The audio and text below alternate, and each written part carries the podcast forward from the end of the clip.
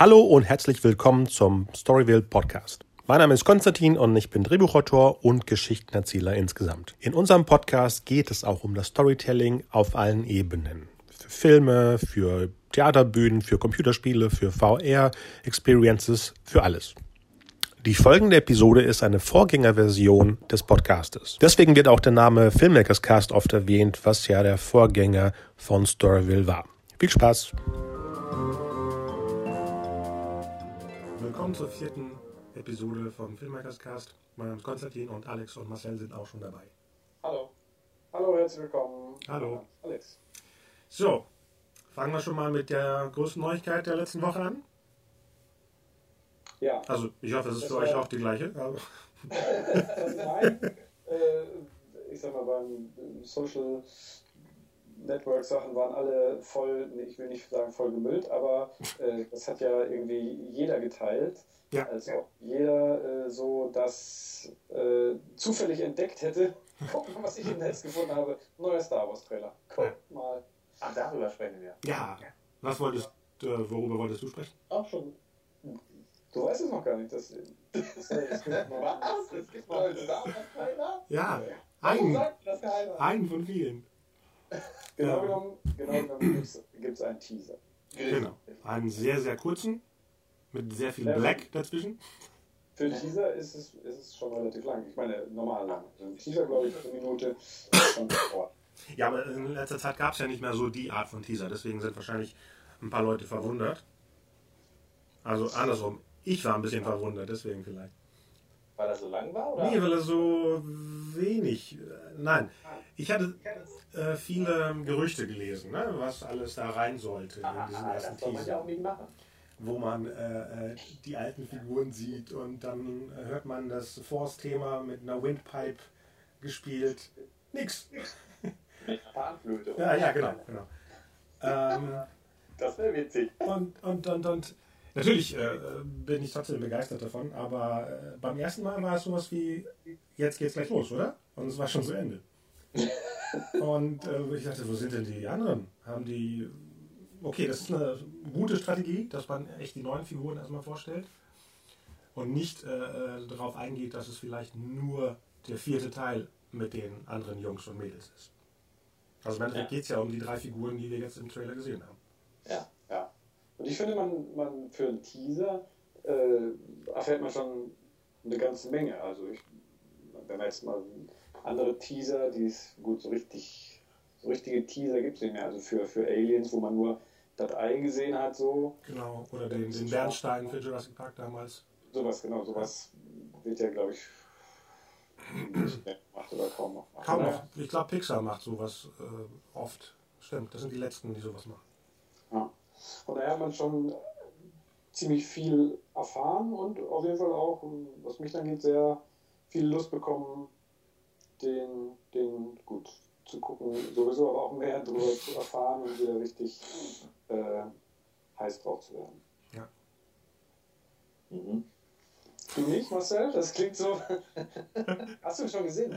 Ich habe, ich habe ja extra, ähm, klar, also so, ein- so ein paar Gerüchte kriegt man halt immer mit, ob man will oder nicht, aber ich habe mir vorgenommen, dass ich ähm, diese ganzen Gerüchte und ähm, alles, was mit der Handlung eventuell zu tun haben könnte, versuche ich komplett zu vermeiden. Und deswegen ähm, ähm, war ich da total unbeleckt sozusagen. Also hatte ein weißes Blatt, also ich wusste nicht, was mich da erwartet und ähm, also ich will nicht sagen, ich, dass ich enttäuscht war, aber ähm, ich, ja, keine Ahnung, es schwankt so zwischen ähm, unterwältigt sozusagen und ähm, wow, was war das? Äh, Ja, ja, das ist die perfekte Mischung, ja. ja. Weil ich habe wahrscheinlich erwartet, dass mich das, äh, ich meine, bei Episode 1, das war natürlich ein längerer Teaser. Und natürlich war auch die Zeit zwischen Teaser und Start viel kürzer als das, was jetzt ist. Ne? Mhm. Es ist ein Jahr hin. Also die anderen Teaser waren ja immer wirklich ein halbes Jahr vorher. Im November gab es ja bei Thanksgiving immer den Teaser zu einem Star Wars Film und im Mai war der Film in dem Kino. Also exakt Mhm. sechs Monate. Also die neuesten Gerüchte ähm, von heute waren ja auch, dass bei Avengers eben im Mai der nächste richtige Teaser wahrscheinlich ist. Okay. Und der wird dann wahrscheinlich so sein wie der Episode Also 1. wieder ein Teaser oder ein Trailer? Ich schätze mal ein Teaser, der dann alles mit einbezieht, auch die anderen Okay. Figuren. Aber wir haben ja bis Mai echt noch Zeit zu Gerüchte sammeln, äh, irgendwas selber schätzen und was auch immer. Das ist jetzt Also, also zwischen jetzt und Mai soll quasi gar nichts mehr kommen, erstmal. nach dem Gerücht von heute. So. Ich glaube, ich könnte mir vorstellen, dass du vielleicht kurz vor Weihnachten noch den anderen, dieses, diesen Gerücht-Teaser, den ich gelesen habe, der muss doch irgendwo rumliegen. Also der war zu, zu perfekt. Ähm, er klang nicht wie ein Fan, äh, eine Fanidee, sondern wie etwas, was ich mir sehr gut vorstellen könnte. Deswegen. Ja. Vielleicht gibt es ja zwei Teaser. Einen mit den neuen Figuren und einen mit den alten. Genau. Vielleicht. Das wäre so meine. Also ich habe so überlegt, als ich den Teaser gesehen habe, habe ich gedacht, hm, okay, ist natürlich auch das, was mir als erstes aufgefallen ist. Ey, Moment, wo sind denn ne, die alten Haudegen und so? Von denen sieht man ja gar nichts. Und dann habe ich irgendwie, ah, da kommt bestimmt noch einer hinterher. irgendwie. Oder auch nicht. Ansonsten würdest du ja eine Marketingkampagne anfangen mit dem, die ist für die äh, äh, über 40-Jährigen und die ist für die neue Generation. Das ist ein bisschen gefährlich. Ich glaube nicht. Ich glaube, das wird echt beim Mai-Teaser zum ersten Mal. Okay, ja. Wir sehen wahrscheinlich Fotos vorher, ne? das glaube ich schon. Wie sie aussehen. Wie die, Obwohl, ja, ich weiß nicht, habe ich, hab ich das gelesen oder habe ich mir das noch eingebildet? ähm, ganz am Ende des, des Teasers äh, ist ein Laserschwert-Sound zu hören. genau, das hast du gelesen. Das war gestern überall online. Ah, okay, Okay. siehst du, dann habe ich das doch irgendwie. Oder du hast es einfach noch rausgehört, weil das ein altbekanntes Geräusch ist. Ja. Ja, okay, gut. Was hast du denn rausgehört? Das war ein Raptor. Das, genau, das, das Laserschwert von Luke ähm, ist. Also im Endeffekt das aller, allererste Geräusch was, wir, Geräusch, was wir jemals gehört haben. Oder? Das ist Ja. ja, wenn äh, Ben Kenobi eben das äh, Schwert gibt. Genau. Ja. Und das ist ja auch das Schwert, was ja äh, Luke verloren hat in Bespin. Ja. Und das ja gerüchteweise ja irgendwie vom Himmel fällt, so 30 Jahre später. Also das waren die allerersten Gerüchte zur Handlung. Achso. Auch Das so Himmel hoch, fällt das? dass. Ja, Äh, das landet bei der, der Daisy Ridley, also bei der Kira. Die findet ein Schwert. Die allerersten Gerüchte waren, dass die Hand noch dran ist, aber das glaube ich nicht. Ich meine, vielleicht reichte die ja auch so lange wie bei Interstellar, wie wir jetzt gelernt haben, und äh, kam dann vielleicht nur 15 Minuten später von Bespin direkt auf den wüstenähnlichen Planeten, wo ja gesagt wird, es ist nicht Tatooine, obwohl er ja total so aussieht. Aber natürlich jetzt näher Ach so. Wüstenplanet. Hm? Ah. Ach so, was? Ey, das ist nicht Tatooine. Ich dachte, das Es, Tatooine. es wurde nicht äh, offiziell genannt. Das heißt, das ist Ja, ein Wüstenplanet. man Ja. Wüstenplanet, dann denkt man ja, also Star Wars und Wüstenplanet denkt man ja sofort. an. Ja. Okay. Aber natürlich kann es Dutzende Wüstenplaneten geben. Ja. Ja, Moment. Wenn das ist das Laserschwert ist, Ja. was Luke auf Bespin verloren hat, Mhm. wie kommt es dann auf einen Wüstenplaneten? Also, das, wenn das dann, also auf Bespin gibt es ja Gravitation, das fällt dann durch die Wolken und also unter den Wolken ist dann ein Wüstenplanet oder? Nee, äh, Bespin ist doch nur eine äh, Stadt in den Wolken. Also unten ist ja nichts, das ist ja Space. Das ist runtergefallen Also ins Nix. Gasplanet ist es, denke ich. Genau, und es ist ins Nix gefallen und schwebte wahrscheinlich. Achso, das schwebt durch den ganzen Kosmos. äh, Gasplaneten durch, sozusagen. Ja, ungefähr. Und kommt dann auf der anderen Seite wieder. Ja, das, das sind jetzt fortgeführte Ideen eines Gerüchts. Also, äh, aber trotzdem gut. Ja, und dabei hat sich wahrscheinlich die Hand aufgelöst. Oder wurde von der Bespin-Ratte gegessen. ja. Ja, jedenfalls ist, war das das aller, allererste. Gerücht. Ja, hast, Meine, hast du das eins? ist ja wohl der größte Aufreger. Bei das wem? Laserschwert mit der Parierklinge. Ja, ja, mit wieso, wieso Aufreger? Bei wem? Parierlasern. Wieso Aufreger? ja, also nicht, nicht Aufreger ähm, im Sinne von negativ, sondern Ach so. guckt euch mal das Laserschwert an. So. Mhm. Ja, ja, besonders weil es so alt aussieht, ne?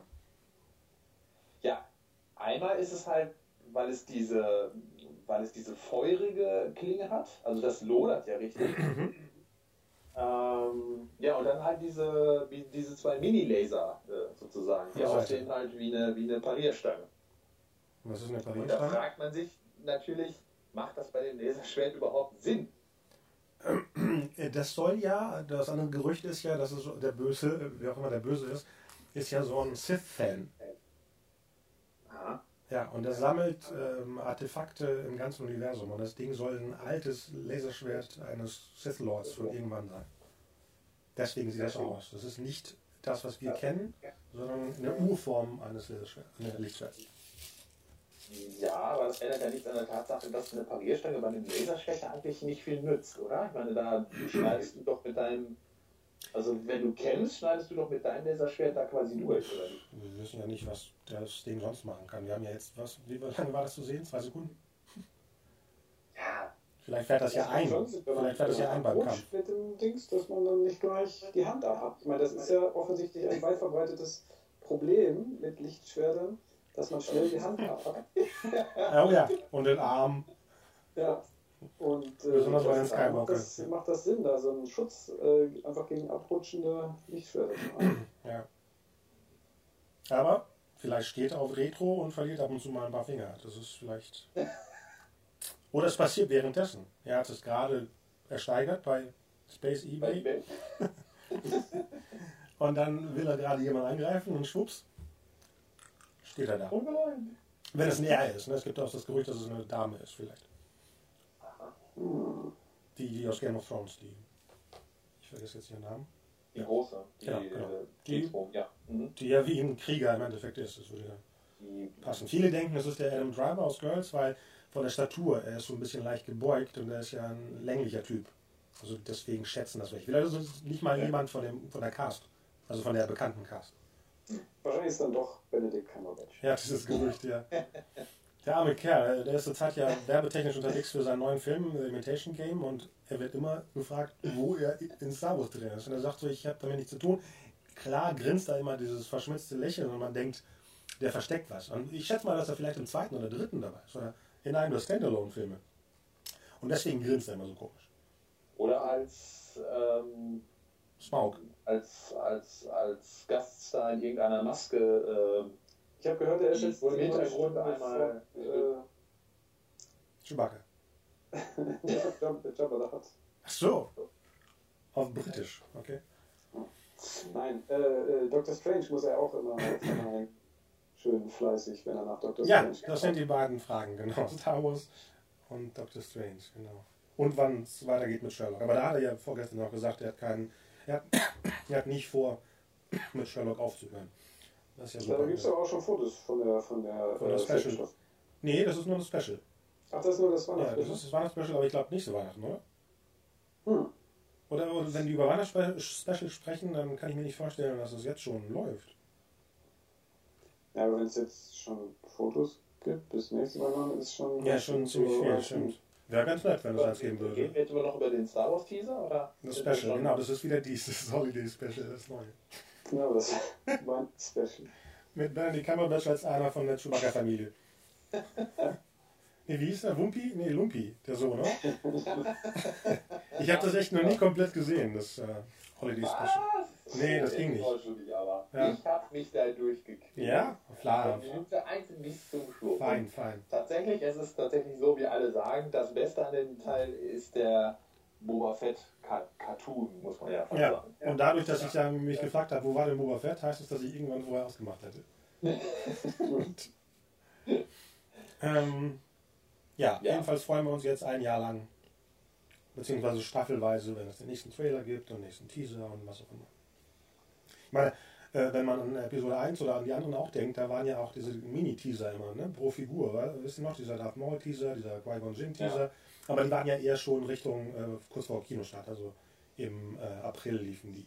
Das heißt, das wird eher nächsten, nächstes Thanksgiving der Fall sein. Gab es denn irgendwas bei dem Teaser, was euch nicht gefallen hat? Okay, das ist jetzt eine doofe Frage bei dir, Kostas. Wieso? Wieso? Moment. Ja, nicht? Okay. Ähm, dass, dass ich das Gefühl hatte, John Williams hat nicht viel gearbeitet. Nee, muss er ja auch nicht. Also das habe ich auch nicht erwartet. Ich hatte, er kommt mit seiner Panflöte rein und macht dieses Stück für meinen Trailer. genau. Nee, ja. nicht gefallen? Puh. Also mir hat zum Beispiel dieser Medizinballroboter nicht gefallen, der da durch das Bild kullert. Ja, aber wir wissen noch gar nicht, was das für eine Funktion ist. Ja, ich weiß, aber das sah für mich so aus wie ein Maskottchen von der Fußball-WM in Katar. Und, äh, ah, wegen, wegen Wüste, okay, aha. Ja, fand ich irgendwie, ja. Also ich hätte auch ein Bild von R2D2 an der Stelle vorgezogen, aber... Das ist auch der allererste Trailer ohne R2D2 von allen Star Wars Trailern. Echt? Ja. Sonst ist er immer irgendwo dabei. Hm, ist er nicht als Soundfile irgendwo im Hintergrund? Hm, nee, da waren ja Soundfiles von diesem Probe Droid aus Empire Strikes Back, den hört man kurz am Anfang. Das Schwert, wie du gesagt hast, aber nee, R2 nicht. Okay. So, nee, Alex war noch bei dem Medizinball. Ja, ich fand es jetzt, ich fand es eine eigenartige, dafür, dass man die Vermutung hat, dass das nur irgendwie so ein kleiner Nebenher-Charakter ist äh, und nicht wichtig für die Story und so, ist es schon eine eigenartige Entscheidung, den in den ersten Teaser mit reinzunehmen. Hm, wer sagt denn, dass der nicht wichtig ist? Ich glaube, alles, was wir gesehen haben, ist extrem wichtig. Oder, oder, was ich schon gedacht habe, dass J.J. Abrams das Ding da extra reingesetzt hat, weil so, ach, dann regen sich erstmal wieder alle auf. Ja, das hätte ich auch gemacht. So, ja. nee, ich glaube, das ist vielleicht so ein Droid, der, der der Hauptfigur gehört, diesem Mädel. Kann gut sein. Oder das, ich meine, das ist vielleicht der R2 von der, von der Geschichte.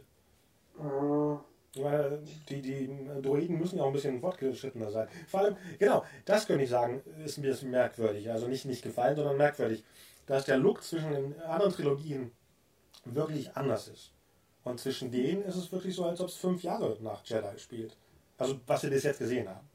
Spielt nicht wirklich, es ist, visuell ist es nicht so wirklich 30 Jahre. Aber wie gesagt, das sind ja nur 88 Sekunden, von denen nur 45 Jahre zu sehen waren. Das liegt aber wahrscheinlich einfach daran, dass sie dieses Mal tatsächlich auf die ganzen alten, ähm, auf die ganzen alten Produktionsskizzen äh, zurückgegriffen haben. Oder viel von. Ähm, ja, damit sie den Look treffen, Dingens, aber nicht ja, das. wie heißt er auch? Ja, Ralph McQuarrie. Ja, genau. Aber um den Look zu treffen, nicht um zu sagen, wir machen einfach das gleiche Modell nach. Ich glaube, äh, es kann ja auch sein, dass, wir- dass wir im Teaser sehen, ähm, ältere Sachen sind, die wirklich von dieser, entweder ist es eine Rebellion oder was auch immer da ist, benutzt werden. Dass es vielleicht auch neuere Schiffe gibt, die wir noch gar nicht kennen. Ja, aber wenn ich das richtig verstanden habe, ist es ja so, dass der Bürgerkrieg ja immer noch läuft. Also das Imperium ist ja nicht irgendwie tot Wo hast du es denn verstanden? durch den Teaser.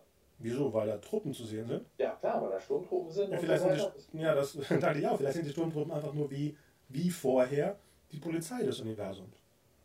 Die wurden ja nur missbraucht vom Imperator. Das meine ich ja vielleicht. Und dass der Boyega da am Anfang die Klamotten anhat, vielleicht sind es einfach nur die Cops des Universums.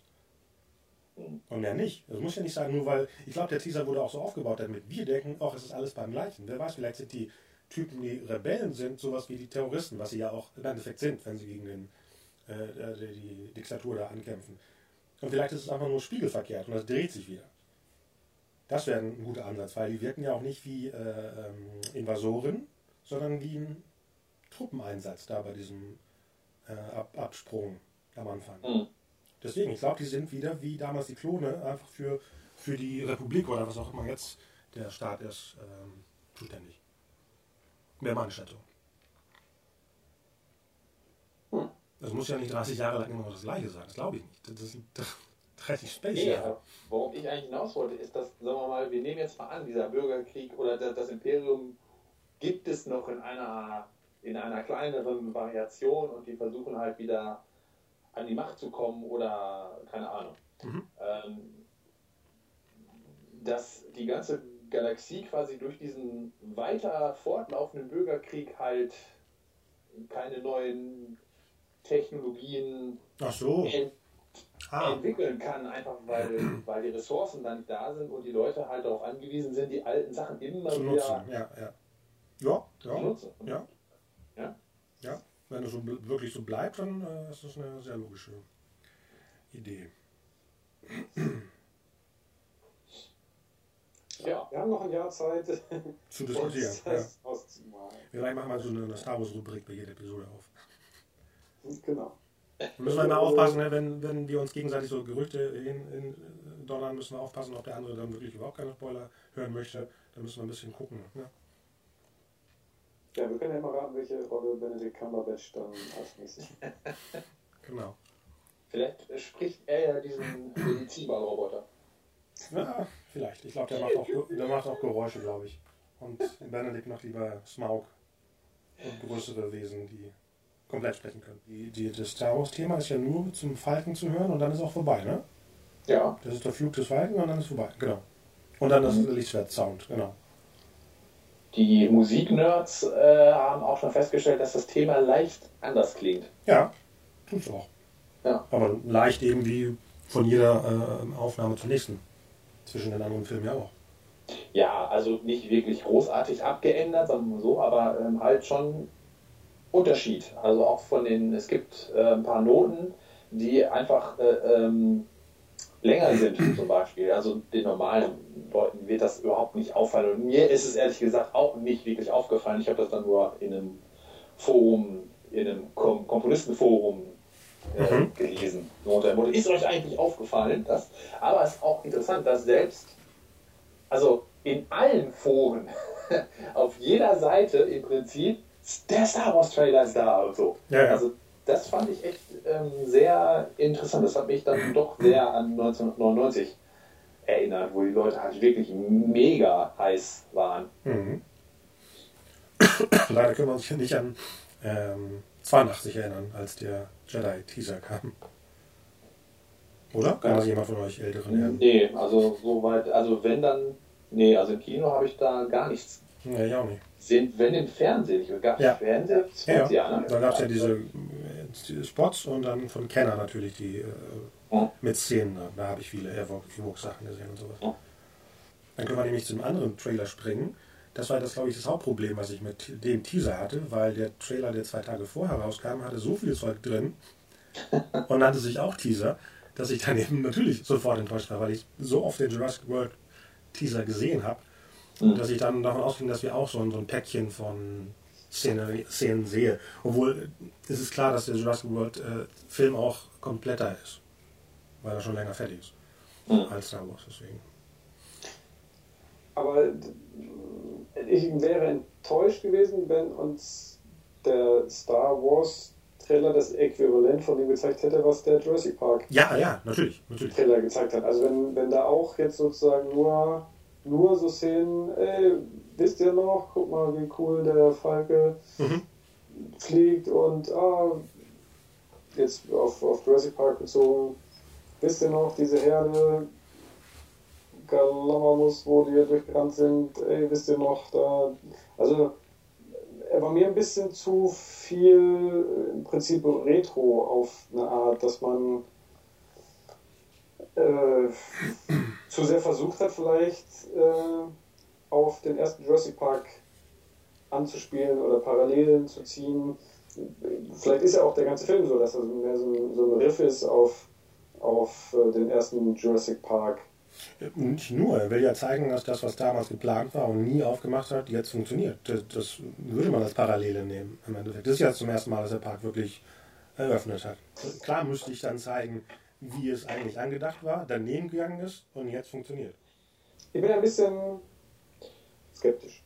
Was ich halt, weil ich war ja auch bei Guardians of the Galaxy skeptisch und äh, musste dann neidlos äh, sagen, dass das super gelungen ist. Aber ich bin jetzt hier auch ein bisschen skeptisch.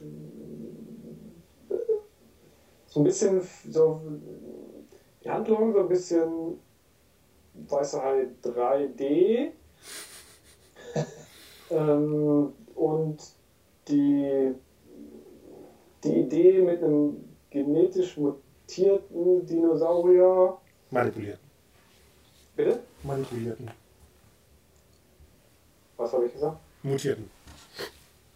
Wo ist der Unterschied? Äh, der mu- mutiert wäre, wenn es natürlich passiert wäre, aber manipuliert ist, wenn Menschen darauf Zugriff genommen haben. Ja, noch schlimmer. Ja. Ähm, und, ähm, und auch dieser, äh, dieser Ansatz hinten, den ich so verstehe, dass äh, Chris Pratt da Dinosaurier abgerichtet hat, ihm bei der Jagd zu helfen, so interpretiere ich es jetzt mal. Was ja auch, äh, es gab ja auch mal das Gerücht, dass es sozusagen Soldier-Dinosaurier Nee, das ist ja ein ganz anderes Drehbuch. Äh, Das Gerücht, was es bei dem gab, ist, dass er die für Shows trainiert. Also wie bei Delfinen und sowas. Und deswegen ist die Szene, wo sie mit ihm laufen, nicht er die Art gerichtet, dass er zusammen auf die Jagd geht, sondern das sind wahrscheinlich zwei, drei, die so hundmäßig seine Kumpels sind, würde ich schätzen. Ja, und ich bin nicht sicher, ob ich das mag.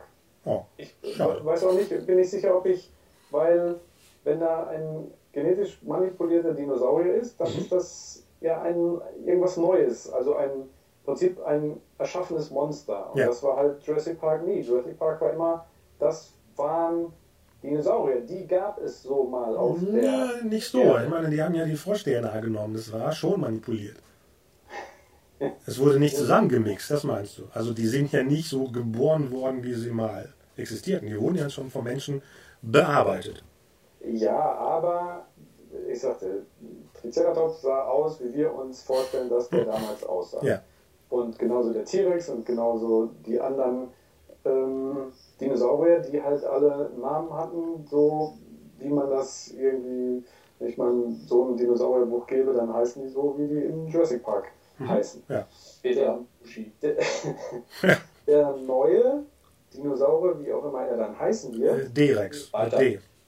ist er. wahrscheinlich dann hat, kriegt wahrscheinlich einen eigenen Namen, den es bisher noch nie gab. Doch, habe ich doch gesagt. D-Rex mit D, nicht mit T. Heißt er. D-Rex. Nee, nee, das steht ja auch schon irgendwo. Okay. Und äh, dann wird er wahrscheinlich auch so aussehen, wie nie ein Dinosaurier ausgesehen hat. Oder eine Mischung aus mehreren sein. Oder Genau, so. genau. Das weiß ich halt nicht, ob ich, ob ich das gut finde.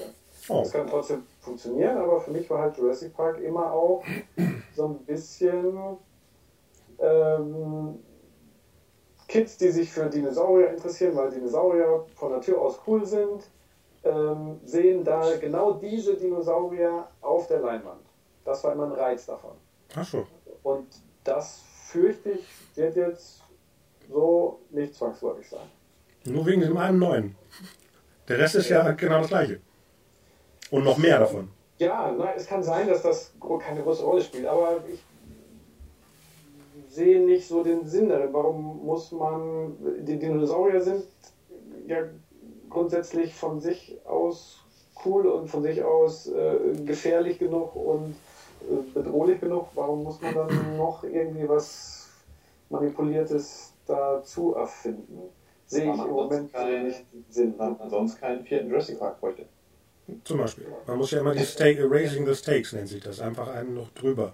Und besonders bei dem Fall, es gibt ja dieses Gerücht, dass vielleicht um den Park herum die freien Zonen ja immer noch von den ähm, zurückgebliebenen Sauriern belagert werden. Also das, dann gibt es die Wilden draußen und die, die im Park wohnen. Und ich schätze mal, dass dieses manipulierte Ding wahrscheinlich ein Bindeglied zwischen den beiden. Also ich glaube, da ist noch viel mehr zu äh, holen, als das, was der Teaser bis jetzt nur erzählt hat. Ja, der, der Teaser deutet an, dass der, der, der, der große Bösewicht ein manipulierter, genetisch manipulierter Supersaurier sein wird. Das deutet der Ja. Teaser. Und diese, diese neue Firma, die den ganzen Laden schmeißt. Das ist wahrscheinlich wie bei allen anderen dreien so eine Art Bedrohung im Hintergrund. Und wenn die Menschen dann nicht mehr wissen, wie sie dieses neue genmanipulierte Vieh besiegen können oder sollen, dann kommt der Original T-Rex, Nee, ich glaube eher die Raptoren. macht ihn fertig. Genau. Vielleicht eine Mischung. Mal gucken. Ja, dann rekrutieren sie den wieder. Du musst noch mal raus. Ich bin jedenfalls sehr gespannt, weil es wirklich ähm, der erste ist, der direkt äh, im Endeffekt auf den ersten zugreift. Der zweite hatte ja einen anderen Look, dadurch, dass es eine andere Insel war und dadurch, dass sie in Kanada gedreht haben und nicht in Hawaii, auf Hawaii. Der dritte hatte so eine Mischung vom, vom ersten, aber das ist ja der einzige, der wirklich direkt am gleichen Ort spielt. Im Endeffekt könnten, wie die Leute, die äh, Rocky und den sechsten Rocky gucken und eine Geschichte haben, können die Leute von heute eben die, nur die zwei gucken und es ist eine Geschichte für sich. Also er greift schon wirklich wie ein Sequel auf den ersten. Und das finde ich ganz spannend. Im Juni. Ja, 12. Juni, Weltstart. Hä? Also muss ich diesmal nicht wegfliegen wie vor 22 Jahren. Stimmt, da hatten wir uns ja kennengelernt äh, mit Marcel, als die ganzen Teaser von Jurassic Park äh, rauskamen. Das war ja die Zeit. Wo ich den Trekkies den Trailer gezeigt habe und Oh, keiner, ja, keiner hat verstanden, was ich damit Richtig. Sagen ja, wollte. Genau. Und dann habe ich bemerkt, nee, die sind ja alle so ein bisschen stumpf. Ein bisschen, ja. Ganz, Ganz bisschen, klein genau. bisschen. Ja. Ja, vielleicht sind sie heute gar nicht mehr so. Also die nachgewachsene Generation von. Wenn sie genetisch manipuliert sind, ja. ja. Habt ihr sonst irgendwas Neues gesehen, gehört, gelesen? Äh, ich habe gerade gelesen, Suicide Squad.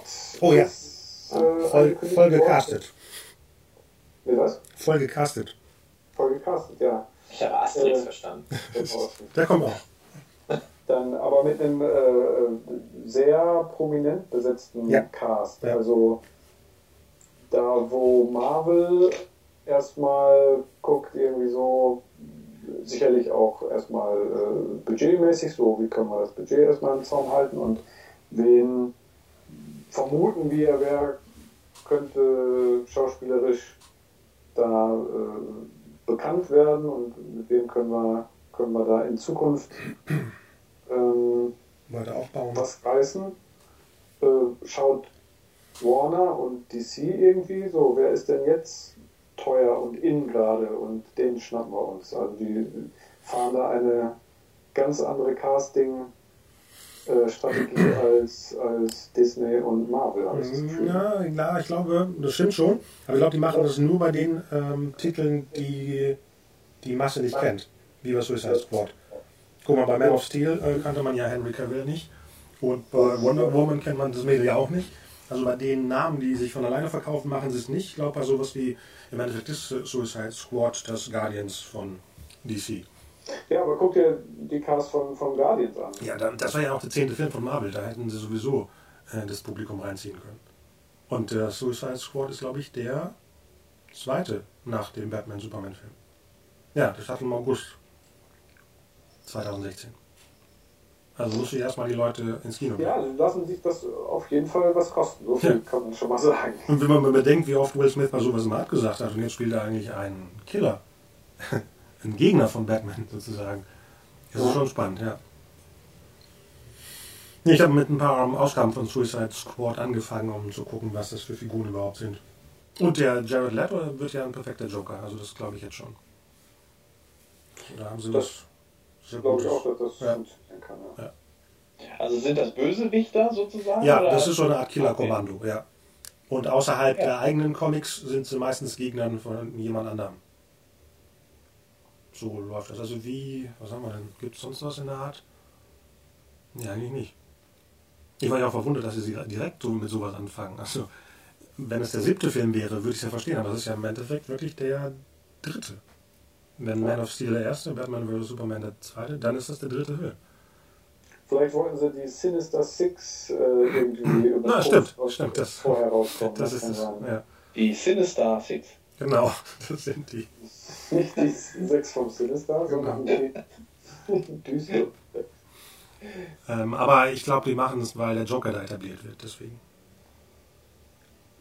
Ja. Weil du dann nämlich einen Teaser von einem Batman-Film hinterherhaust danach, wo der Joker die, der Gegner ist, dann hast du schon pre-sold Tickets. Ich glaube deswegen. Und äh, Lex Luthor soll auch irgendwo auftauchen. Stand da irgendwo gestern, vorgestern. Mhm. Ja. Also da ist schon eine richtige Strategie dahinter. Ich glaube, die machen nichts versehentlich jetzt. Was auch gut ist. Egal, ob die äh, DC-Fernsehschauspieler ein bisschen meckern. Ne? Was hat letztens der Arrow-Schauspieler gesagt? Er findet es doof, dass ein anderer Flash im Film ist und ein anderer Flash im Fernsehen ist. Ja, das, ich meine, das war schon immer, das ist ja, ich glaube. Ja, außer bei den Marvel-Leuten. Deswegen meckert er, glaube ich. Weil die Figuren äh, sind ja verbunden und bei denen wird es nicht so sein, was auch okay ist. Ich meine, wieso sollte es? Ja, aber ich, ich glaube auch nicht, dass, dass einer von der, und darum geht es ja, vom, vom Fernsehen zum Film. Ich glaube nicht, dass plötzlich in äh, Age of Ultron äh, einer auftaucht, der bisher nur in der TV-Serie auftaucht. Nee, nee, er war schon mal im Kino, ja. Genau, also ne, Colson könnte auftauchen, wobei ich es auch nicht glaube. Ich glaube Maria Hill oder sowas. Maria Hill wird ja. auch die, ne, wird switchen, aber es wird jetzt kein, kein Sky da auftauchen, kein Fitz oder Simmons das oder so. Das ist auch gut so. Die sind halt ja, gut, wo sie sind. Sie sind niedlich, wie sie sind, aber das ist kein Material für die großen Filme. Ne. Eben, ne, und darum, und so sieht es aber ja auch mit, mit Arrow und Flash aus. Die sind halt gecastet und aufgebaut äh, für die Serie und ich glaube nicht, dass es großen Sinn macht, die plötzlich dann einfach Äh, Obwohl die, neue Supergirl-Serie ist ja auch im gleichen Universum zwischen den beiden. Also es wird schon das TV-Universum sein und das Kino-Universum. genau, und wenn man das aber einfach so strikt trennt, Mhm. dann finde ich das genauso legitim, Ja. wie Marvel die sagt.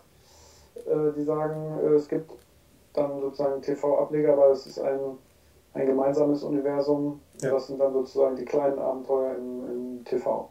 Außer, außer Gotham. Das ist ja ein bisschen abgetrennt von. Ich glaube, alles, was bei CW läuft, das ist verbunden, glaube ich. Hm.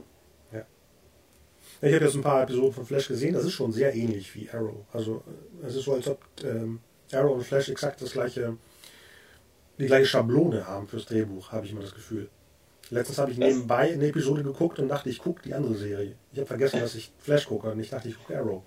Weil auch das, die Mädelsprobleme der Figuren sind fast gleich und die Mädels sind alle äh, gleich aussehend. Die, die äh, mächtigen Papas, die bei der Polizei arbeiten, sind die gleichen Figuren. Es ist wirklich wie eine Schablone, die man benutzt. Ich hoffe, Supergirl ist ein bisschen anders. Ich habe den Pilotfilm von Flash auch gesehen und äh, ja, das ja, fand ich ganz okay, aber Ja. irgendwie weiß ich nicht. Also ich glaube, die Maßstäbe für TV-Serien, die irgendwie ähm, ja irgendwas mit ja, weiß ich jetzt auch nicht, wie ich das beschreiben soll, aber irgendwie hatte ich höhere Maßstäbe, weil ich auch noch nicht viel von, von, von Arrow äh, gesehen habe zum Beispiel. Mhm. Arrow habe ich mir dann im, Free TV hier in okay. auf Deutsch auf, ich weiß gar nicht, RTL 2 oder wo läuft Ja, das? Ist keine Vox Ahnung. glaube ich, ist dran. Und ja, und da habe ich dann festgestellt, dass das irgendwie ja doch das gleiche Produktions, Mhm. ähm, der gleiche Produktionslook ist und Total. so weiter. Also wie du schon sagst, also es ist sehr ähnlich. Was auch okay ist, das sind niedliche Serien, die ich wahrscheinlich, äh, wenn sie normal laufen würden, nicht unbedingt sofort gucken würde.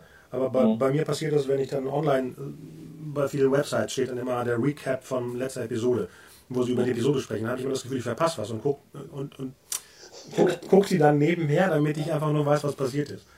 Das ist bei Shield, das ist bei Flash, das ist bei Arrow. Hier Konstantin habe ich noch gar nicht angefangen. Äh, Ja, bei Gotham ist was anderes. Gotham ist ein bisschen. Nee, nicht abgesetzt, die haben die Saison einfach nur gekürzt. Und die Leute Ja, sch schreiben äh, überall, dass sie abgesetzt wurden. Ein anderes Wort für äh, demnächst abgesetzt. Oh, mal gucken. Das war bei Sleepy Hollow genauso, dass sie die Saison auf 13 gekürzt haben und damit eine zweite Saison genehmigt wird. Mhm. Und das ist das Aber Sleepy gleiche. Hollow war sehr erfolgreich. Ja, im Vergleich zu Konstantin. Ja. Zu Konstantin. Ja.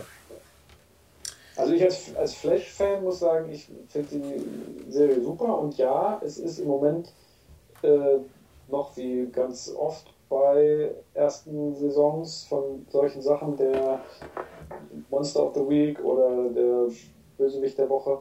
Aber äh, was da so alles flashmäßig angedeutet wird, da wird Gorilla Grodd geteased Stimmt, und ähm, der Negativ-Flash und so. Also ich Mhm. bin da sehr begeistert. Ja, und wie gesagt, ich bin offen dafür, dass da noch mehr draus gemacht wird. Nur, ich bin ähm, eher von Gotham angetan, von, den Serien. Die beste TV-Serie, die ich in letzter Zeit gesehen habe, äh, war tatsächlich Penny Dreadful, die erste Staffel. Hm, Ja, das ist was anderes, ja. Also die ersten zwei, drei Folgen, die habe ich schon komplett so geflasht einfach. Ähm, die wurden dann zum Ende hin äh, ein bisschen schwächer.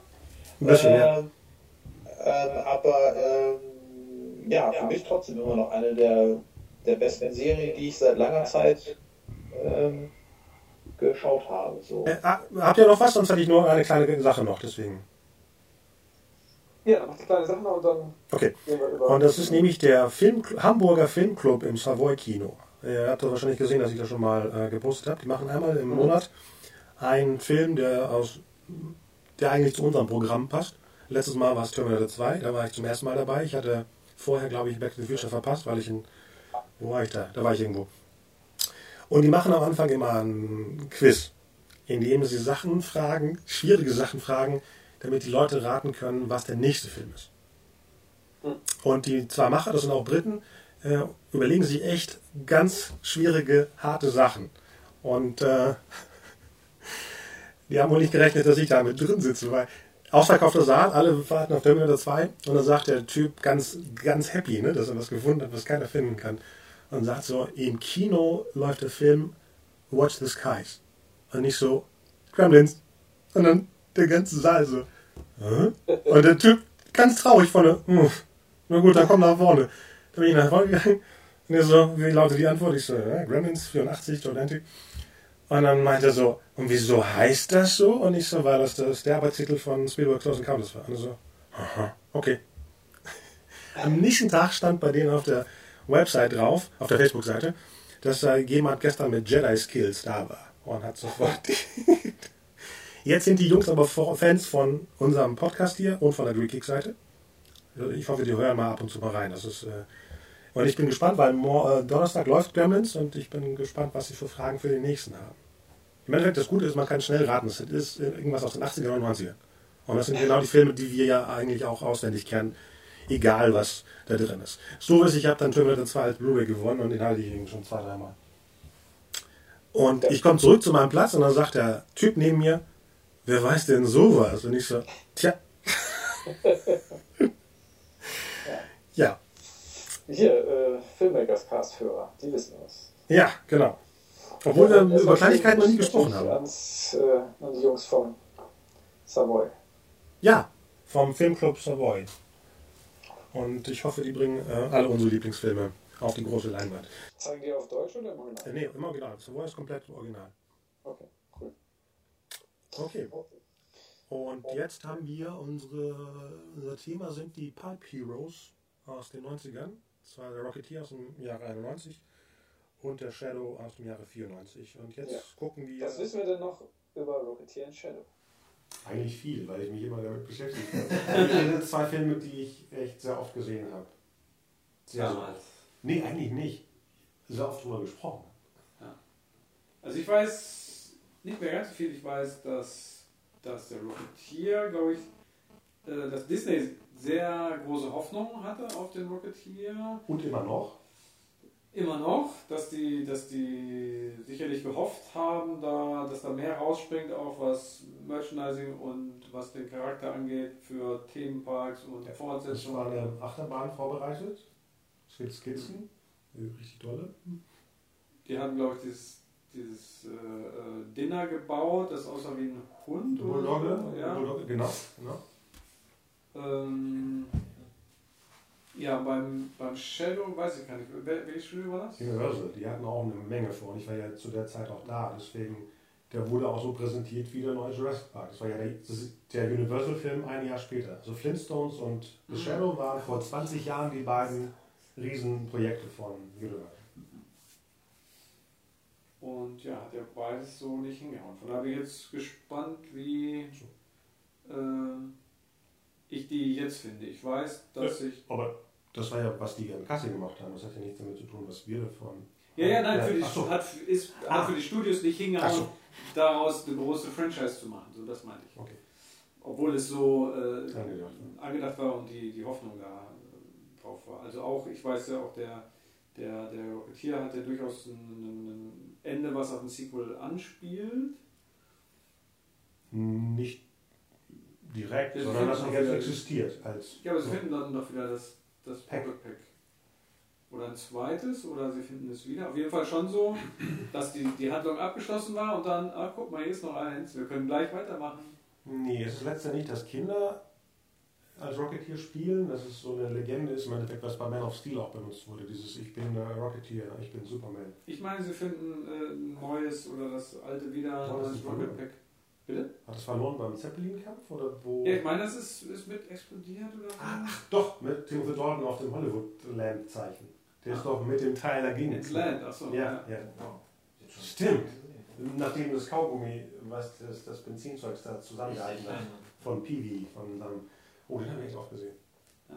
Und eben beides unvergessliche Soundtracks. Ich weiß nicht, wie oft ich beide gehört habe, besonders seitdem es den längeren Shadow gibt, der läuft ja durchgehend bei mir. Ich hatte früher aus der Laserdisc-Kopie von The Shadow Stücke aufgenommen, die nicht auf der CD sind, wo Soundeffekte, Wörter mit drin sind. Ja, und Shadow so ein bisschen, weiß ich auch nicht, zu düster, glaube ich. Für mich war so zu. Düster. zu wenig Fun, glaube ich. Hm. Also der Charakter an sich. Verwechselst du den jetzt mit dem Michael Keaton Batman? Oder- ersten? Nee. Oder Darkman oder sowas? Nee, Nein, das war der- Fun Adventure. Nicht so Der, fun. der, der Charakter an sich, der Hauptdarsteller. Okay, Der, äh, der äh, äh, äh, Alec Baldwin äh. Lamont Cranston ist kein äh, Cliff Secord, also der Rocketeer. Das ist ja genau, und ist auch kein, ist auch kein Bruce Wayne. Es ist schon Doch. sehr düsterer. Besonders der Christian Bale, Bruce Wayne, ist Lamont Cranston. Ja, Wenn gut. du, Batman Begin- wenn du jetzt The Shadow guckst, dann Ja. siehst du Batman Begins. okay. Ohne Shivan Khan. Er Ja, also trainiert ich weiß noch, genau, er trainiert da im ist auch in Himalaya. angepisst wie Bruce Wayne. Ja, ja. Ja, aber bevor er zu Shadow wurde, war er im Prinzip Bösewicht. Ja. Und ganz viele. Ja. Das ist der Unterschied zu Bruce Wayne. Ein bisschen. Oh, bin ich gespannt auf beide. Also nicht, bin ich, ich habe Bock auf beide. Jetzt, jetzt gerade jetzt. Ja. Ich habe ja immer noch den Dolch, den ich für Stimmt. 160 Mark damals im Waffengeschäft, nee, nicht im. Waffen, im, Messer, im Messergeschäft in, am alten Markt gekauft habe, weil äh, wenn man an so einem Messer-Waffengeschäft vorbeigeht, was ich sonst nie mache, und da steht plötzlich der Fuhrbar, dieser Dolch von Shadow, der eigentlich den bösen, ah nee, äh, die, diese Mönche, wenn man den beherrscht, hat man Ja. die Macht sozusagen über seine Emotio- negativen Emotionen. Fuba heißt er? Fuhrbar. Ach, Fu Furchtbar. Oh, ich hoffe, der ist genauso wie damals. Nee, obwohl ich damals schon wusste, dass er eben leicht trashig, leicht B-Movie ist, aber es war mir egal. Ich wollte das sehen mit, mit Chinatown, Mystik und alles, was da eingebaut ist. Klar, der, der ähm, wie heißt der, John Law, nee, der, der Bösewicht, der Shivan Khan, ist so überzogen, dass es einem wehtat vor 20 Jahren. Mal gucken, ob er jetzt vielleicht witzig ist. Vielleicht ist es jetzt wie Max von Sydow in Flash Gordon. Schätze ich mal. Also wie Ming. Wobei dann Timothy Dalton einfach nur ein eleganter Bösewicht ist. Der besonders äh, in seiner Rolle bei Rocketeer jetzt. Wo er eigentlich auch Finn spielt. Boah, das wollte ich mal sagen, das können wir ja hier auch festhalten. Ben Affleck ist der einzige Batman-Darsteller, der so lange Batman ist, bevor wir ihn überhaupt als Batman gesehen haben. Wir haben vor einem Jahr gehört, dass er Batman ist und wir sehen ihn erst im Sommer 2016. Alle anderen waren ein halbes Jahr vorher bekannt gegeben worden. Das ist der einzige, den wir so lange jetzt als Batman kennen, ohne ihn jemals als Batman gesehen zu haben. Ist mir letztens aufgefallen. Keaton ein vor- Internetzeit. Ne? Das haben wir in der Schiffe mal gelesen. Okay, Mr. Mom ist Batman, dieses typische. Ja. Christian Bale war, glaube ich, auch ein halbes Jahr, vielleicht ein Jahr vorher. Aber das hier ist so, hui. Oder auch Val Kilmer und Clooney, die waren kurz vorm, vom Dreh bekannt gegeben worden. Aber jemanden so lange als eine Figur zu kennen, ohne ihn gesehen zu haben, das ist schon. Tja, Heftig. wollen sie den Leuten einfach Gelegenheit geben, sich an der Gedanken zu gewöhnen. Nee, es ist, dass er verschoben wurde, deswegen. Ja, die haben ja auch schon angefangen zu drehen. Also. Ja, ja. Äh, Zurück zu den äh, älteren Helden, weil es ging ja darum, um, um die gleiche Chance zu gelangen. Klar, die haben beide kein Universum in dem Sinne. Kann man machen, natürlich. Machen sie jetzt aus jeder Figur, wie wir letztens mit Robin Hood gelesen haben, dass es ein Robin Hood-Universum geben soll. Ich bin ja nicht dagegen. Ich bin dagegen Leute, die sofort sagen, "Äh, muss man denn aus alles. Ja, kann man. Wenn man die Rechte hat, sollte man das auch machen. Ob es funktioniert, ist eine andere Sache. Lass die doch machen. Das ist deren Geld, deren Zeit, deren Aufwand. Und du kannst im Kino sagen, super, wo ist der nächste? Wo ist der Friar Tuck Film? Wo ist der Little John? Wie heißen die? Ja. Vielleicht werden die ja so umgemodelt, dass es total cool ist. Könnte auch bei Rocketeer passieren. Disney ist immer noch interessiert daran, das auch leben zu lassen. Und äh, was war das bei Tomorrowland? Jemand vermutet, dass das Ding, was da vorbeifliegt, der Rocketeer ist. Ja, gut. Zum Beispiel. Vielleicht ist dann Tomorrowland-Universum so, dass dann der Rocketeer in einem Nebenfilm auftaucht. Wer weiß. Ja, ich habe es jetzt hier gesagt, heute ist der äh, 16. Nee, 14. Oktober. Aber du bist schon in der Zukunft, ne? Ja. Hier ist der 14. Oktober 2014. Der Rocketeer im Tomorrowland-Universum. Ja. Wieso nicht? Ich glaube nicht, dass es einen neuen Rocketeer-Film geben wird. Okay, das halten wir auch fest. Nein, und, und zwar glaube ich es auch nicht, weil Disney jetzt Marvel besitzt. Warum sollten die noch eine andere Comic-Verfilmung? Hey, die haben sich Star Wars gekauft. Niemand sagt, warum sollte man, wenn man alles haben kann. Nein, aber es, ich sehe es schon unter dem Gesichtspunkt Comic-Verfilmung. Warum sollte man sowas wie Rocketeer machen, wenn man nicht auf den Comic eingeht? Und die haben, Die haben die Rechte noch. ja, aber sie haben einen so Das wäre ja eine Ausgabe. In dem, aus einer Produktion natürlich. Ja, eben, und das, das ist das Problem. Ich glaube schon, dass Disney sagt als, als Oberfirma, wir haben die Firma Marvel, die macht für uns. Contemporary Heroes. Wir haben zwar jetzt Agents, Agent Carter, die in der Vergangenheit spielt.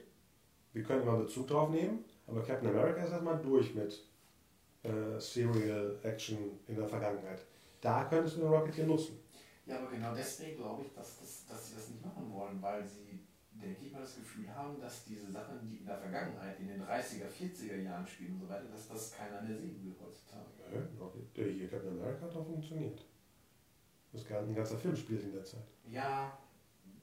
Klar, er ist im Marvel-Universum, aber es ist noch die Zeit, wo das noch ja, nicht so in Fahrt ist halt auch eine der größten Marvel-Comic-Helden überhaupt. Wir werden sehen.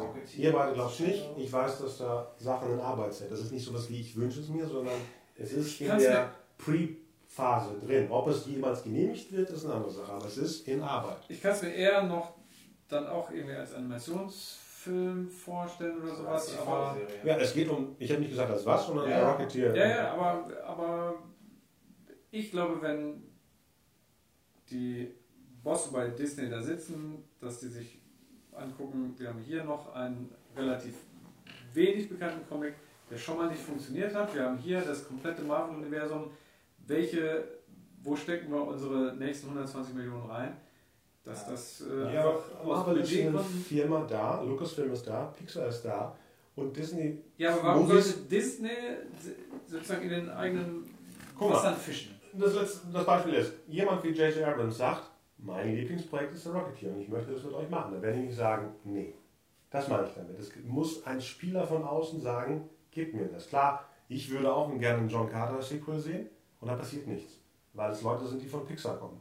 Da kann sie ja noch Machtspiele machen. Aber schon mal Frau Cameron ruft an und sagt, ich habe meine Avatar-Sachen bei Fox, ich möchte den Rocketeer, für witzig, weil es aus der Zeit ist, für Dingens machen. Da würden nie Nein sagen. Ja, gibt es denn so jemanden? Es ist noch nichts Bekanntes, aber ich weiß nur, dass es in Arbeit ist, das meine ich. Schon seit drei Jahren. Also wieder aktiv. Nicht dieses, oh, wir haben uns ja, damals das gedacht. Das ist ein ganz anderes Regime gerade bei Disney. Das sind nicht die Leute aus den 90ern. Das, man darf nicht sagen, die Firma Disney denkt so. Das sind ja komplett andere Leute. Das war, war es Michael Eisner und er hat viel äh, äh, erwartet. Und das Regime von heute hat nichts mit den Leuten von damals zu tun. Die wollen jetzt einfach nur Helden. Genau. Und Kinder, nee, Helden, äh, dass die Leute sich verkleiden, ähm, diese Figuren leben und das ist das Disney von heute. Und da gehören eben Luke Skywalker, Darth Vader und, und äh, die ganzen Marvel Heroes und die Pixar-Sachen. Und wer weiß, was das nächste Päckchen ist, was demnächst auftaucht. Ich sag mal, sobald Star Wars läuft, wird was anderes dazu geholt. Sobald die Sachen wie Maschinen laufen, also positiv jetzt Maschinen, weil das sind ja Maschinen. Also ich wär, bin sehr skeptisch, äh, dass wir nochmal einen äh, Rocketeer im Kino sehen. Darum bin ich jetzt sehr gespannt, wie der Rocketeer ist. Ja. Bei, bei Shadowlands, wie gesagt, ich habe den relativ düster und nicht so richtig fun in Erinnerung. Bin dann auch gespannt, ob er vielleicht jetzt mehr Spaß macht, als ich ihn, glaube ich, damals gesehen habe. Warst du dabei? Oder war wir, wir waren im Cinemax Essen bei der Shadowlands? Richtig, genau. Warst du auch dabei? Ja. Echt? Wir haben den zusammen gesehen? Ja. Guck. Ui. Wie lustig. Wer da war ja noch Frank Stolper war noch dabei? Also, Mann, äh, wir waren zwar auch dabei. Echt? Ich glaube ja. Wie viele Autos waren wir denn? Weiß ich nicht. Wir waren mit extra gefahren. Ich fand ja? das Kino nur relativ scheppig, daran kann ich mich noch erinnern. Ja. Da musste man diese Rolltreppe hochfahren. Ne? Das Essen das Cinemax war ja. damals hässlich, ich weiß nicht, bis jetzt ist es, wurde hier umgeswitcht, das gehört ja, nicht mehr zu. irgendwie Merkwürdig. Ja. ja. Und The Shadow lief auch, der lief in Bielefeld gar nicht, glaube ich. Äh, der lief im Gloria und da war er wieder ja, raus. Irgendwie, ja. Genau, und also irgendwie ganz schäbig. Und da, auch da lief er, glaube ich, in einem der kleinsten Serien. Ja. Also. Ähm, damals hat die UIP auch keine Werbung gemacht, weil der Film drüben gefloppt ist. Mhm. Wurde wahrscheinlich kein Geld für die. Andersrum als heute, wo man dann sagt, versucht es doch. Das beste Beispiel ist Sextape. In Amerika gefloppt. Es wurde so viel Geld in die deutsche und englische Kampagne reingesetzt, dass es beides ein Hit war. Damals ist es so, läuft bei uns nicht, es ist echt 20 Jahre her. Die geben kein Geld aus. Das ist ja bei Star Trek 5 auch passiert. Die hatten den, ach nee, das war die, vor der Zeit, wo der deutsche Fan sich darum gekümmert hat. Das war ja erst ab in Generations, wo plötzlich alle Star Trek sehen wollten im Kino. Star Trek 5 ist irgendwie bei Lux 1 dann plötzlich ausgeblubbert. Ja, ich weiß noch, dass ich monatelang buchstäblich darauf gewartet habe, dass der Film endlich ins Kino kommt. Mhm. Jede Woche Donnerstags habe ich als allererstes morgens die Kinoseite, weißt du, wo die ganzen Anzeigen gibt. Gibt es überhaupt noch? Nee, ne? Ich glaube, die Ja, ganz nicht. klein, keine extra Anzeigen mehr, sondern Nur Text, ja, ja. Ja, genau. Mit den ganzen Bildern, mit den Postern in schwarz-weiß abgebildet und dann gewartet. Und irgendwann, die waren natürlich auch im kleinsten Ja. Wohnzimmer, Schachtelkino, das mir zu bieten hat. Ich glaube, so groß wie der Raum hier und äh, die Leinwand so groß wie der Monitor. Äh, Ja. Und dann äh, irgendwie so zehn Reihen, A, drei Sitze so hintereinander weg, Ja. wie so ein Schlauch. Das war, da war Trek in Deutschland gar nicht in. Sogar Ja. 6 lief im Gloria, weißt du noch? Wo hast du den gesehen? Oder warst du in London? Ah, von Berlinale. Ah. Und jetzt stell mal vor, wenn man dann denkt, dass auch die Batman-Filme in Deutschland ja auch nie so erfolgreich waren. Mhm. Ja. Das ist vor der Zeit, wo. Es ist auch eine andere Generation, mal ganz ehrlich. Die Leute, die damals lieber in den bewegten Mann gegangen sind, haben sich nie einen Star Trek-Film angeguckt. Deswegen war der auch mit fast 9 Millionen Besuchern weit oben. Ja. Die kriegst du nicht. Ich weiß noch selber, wie ich damals vor dem Teaser-Poster von Last Crusade stand, wo Ford und Connery drauf sind. Und vor mir war eine Mutti, die sonst immer in die Kamera gegangen ist und sagt zu ihrer kleinen Tochter, den Film gucke ich mir an. Und ich stand dahinter. Und dann sagt die Kleine, wieso? Wegen der Name der Rose. Hat wahrscheinlich noch nie einen Spielberg-Film oder Indiana Jones-Film gesehen. Und Connery, äh, Last Crusade hatte, glaube ich, das Doppelte an deutschen Zuschauern drin als Samuel Soul. Durch Connery. Also ein sch- schlauer Schachzug. Ich meine, er hätte nicht funktioniert. Die erste Wahl war ja Gregory Peck, oder die zweite Wahl war Gregory Peck, wenn Connery abgesagt hätte. Wäre interessant gewesen, weil für mich ist er noch ein älterer Schauspieler. Und den in so einem modernen Hollywood-Blockbuster zu sehen, wäre schon spannend gewesen. Also besonders bei seiner tiefen Stimme. Wenn der Junior, äh, Junior gesagt hätte, oh, der hätte sofort gezuckt. Hatte ich auch bekommen. Äh, zurück zu äh, Rocketeer. Wo habt ihr Rocketeer gesehen? Im Kino.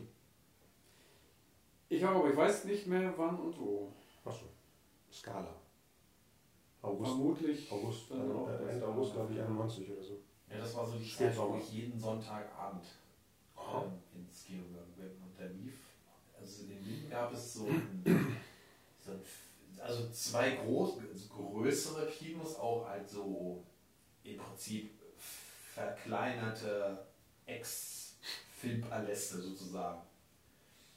Ähm, das eine war sozusagen das Kino, wo so die eher so die so die jugendlichen Schrägstrich Kinderfilme liefen. Und das andere, ähm, das waren so die, so, so die für das erwachsene Publikum, also so Action-Sachen ab 16 sozusagen. Ich weiß nicht mehr, wo so Rocketeer lief, aber auf jeden Fall ähm, war das, das muss in dem, in dem Kinderkino gewesen sein, auf jeden Fall. Wie kam der, wie ich du darauf jetzt das war auch nicht abends, sondern das war irgendwie so, so, so eine Nachmittagsvorstellung. Also das weiß ich noch. Was hat dich dazu gebracht, da reinzugehen? Keine Ahnung. Trailer, Poster, der Look nach Indiana Jones so ein bisschen. Nee, der Trailer wahrscheinlich ne? Bei dir? Ja, der, der, die, die Werbemaschinerie, so, der versprach ja. Obwohl er ja nicht so präsent war in, In Deutschland, ja. Also bei den. Der lief auch ganz kurz, glaube ich. Zwar im großen Saal, ich habe in der Skala gesehen, Ja. zweimal, glaube ich, oder so. Boah. Aber Es war schon eine Zeit, wo man schon irgendwie auch ähm, internationale Zeitschriften gelesen hat und, und irgendwie Sendungen geguckt hat, wo, BBC und sowas, ne? Ja. Ja, ja, ja stimmt. wo der schon ein bisschen präsenter war als, als jetzt hier im rein in Deutschland im Marketing. Und bei The Shadow war es so, da hatte ich irgendwie einen Teaser vorher gesehen, ein Jahr vorher, ich glaube auch, zu Jurassic Park. Also die hatten, da gab es den Flintstones-Teaser, wo man mitsingen musste, weißt du noch, wo die, der Stein auf die Dingens. Und da gab es auch den Shadow-Teaser, der war einfach nur Buchstaben, wo er sagte, who knows what evil lurks in the hearts of man. Und mehr nicht. Und das, da war für mich so schon, was ist das? Wieso kenne ich das nicht? Und dann habe ich mich mit den Comics beschäftigt, in dem Comic-Shop da in der Herforder. Er musste Sachen bestellen für mich. Was ist das Shadow? Und dann war ich so heiß drauf und dann noch, dass Goldsmith die Musik machte. Und ich, was ist denn hier los? Was ist das? Wieso macht den Russell Mulcahy? Das war das ist ein A-Movie. Wieso der Typ? Vor allem wusste ich vorher schon, dass in den 80ern Spielberg den machen wollte. Ende der 80er hatte den Zemeckis und dann, also die Universal-Macher. Und deswegen, und dann bei Mulcahy. Das ist ja so ein Ding, die haben richtig Geld in der Hand genommen. Mhm. 40, 45 Millionen hat er gekostet.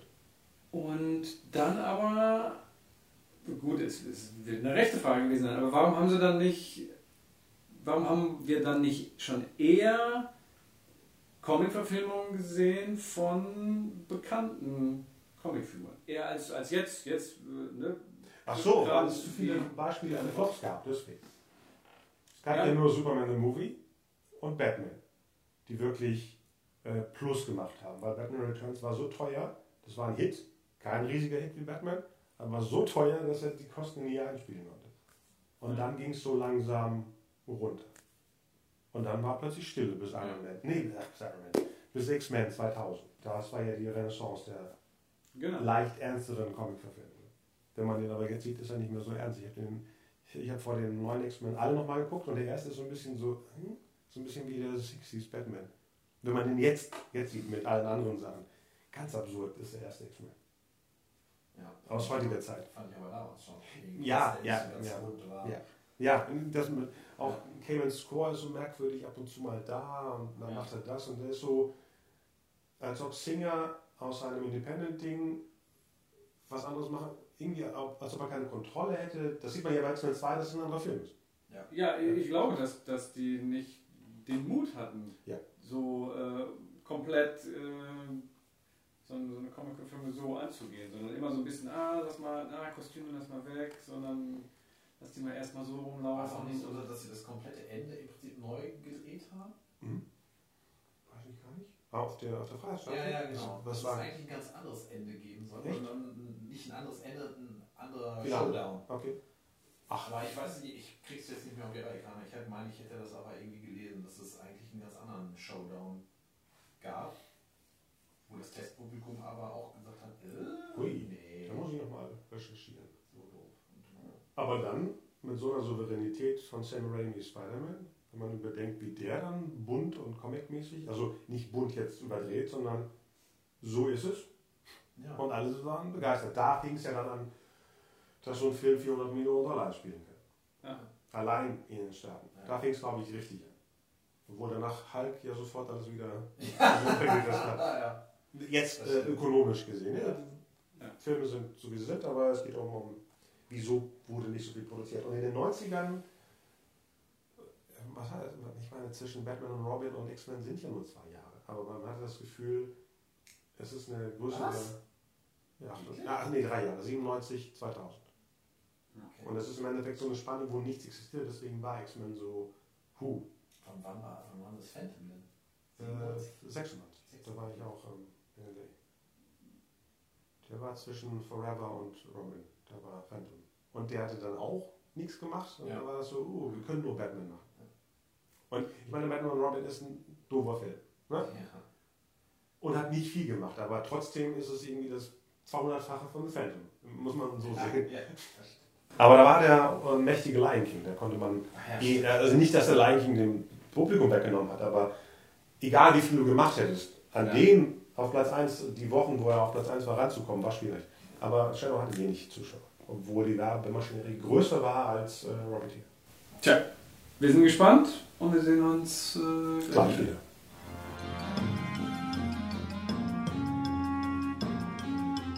Okay, dann haben wir ja beide Filme gesehen, hoffe ich mal. Ihr auch?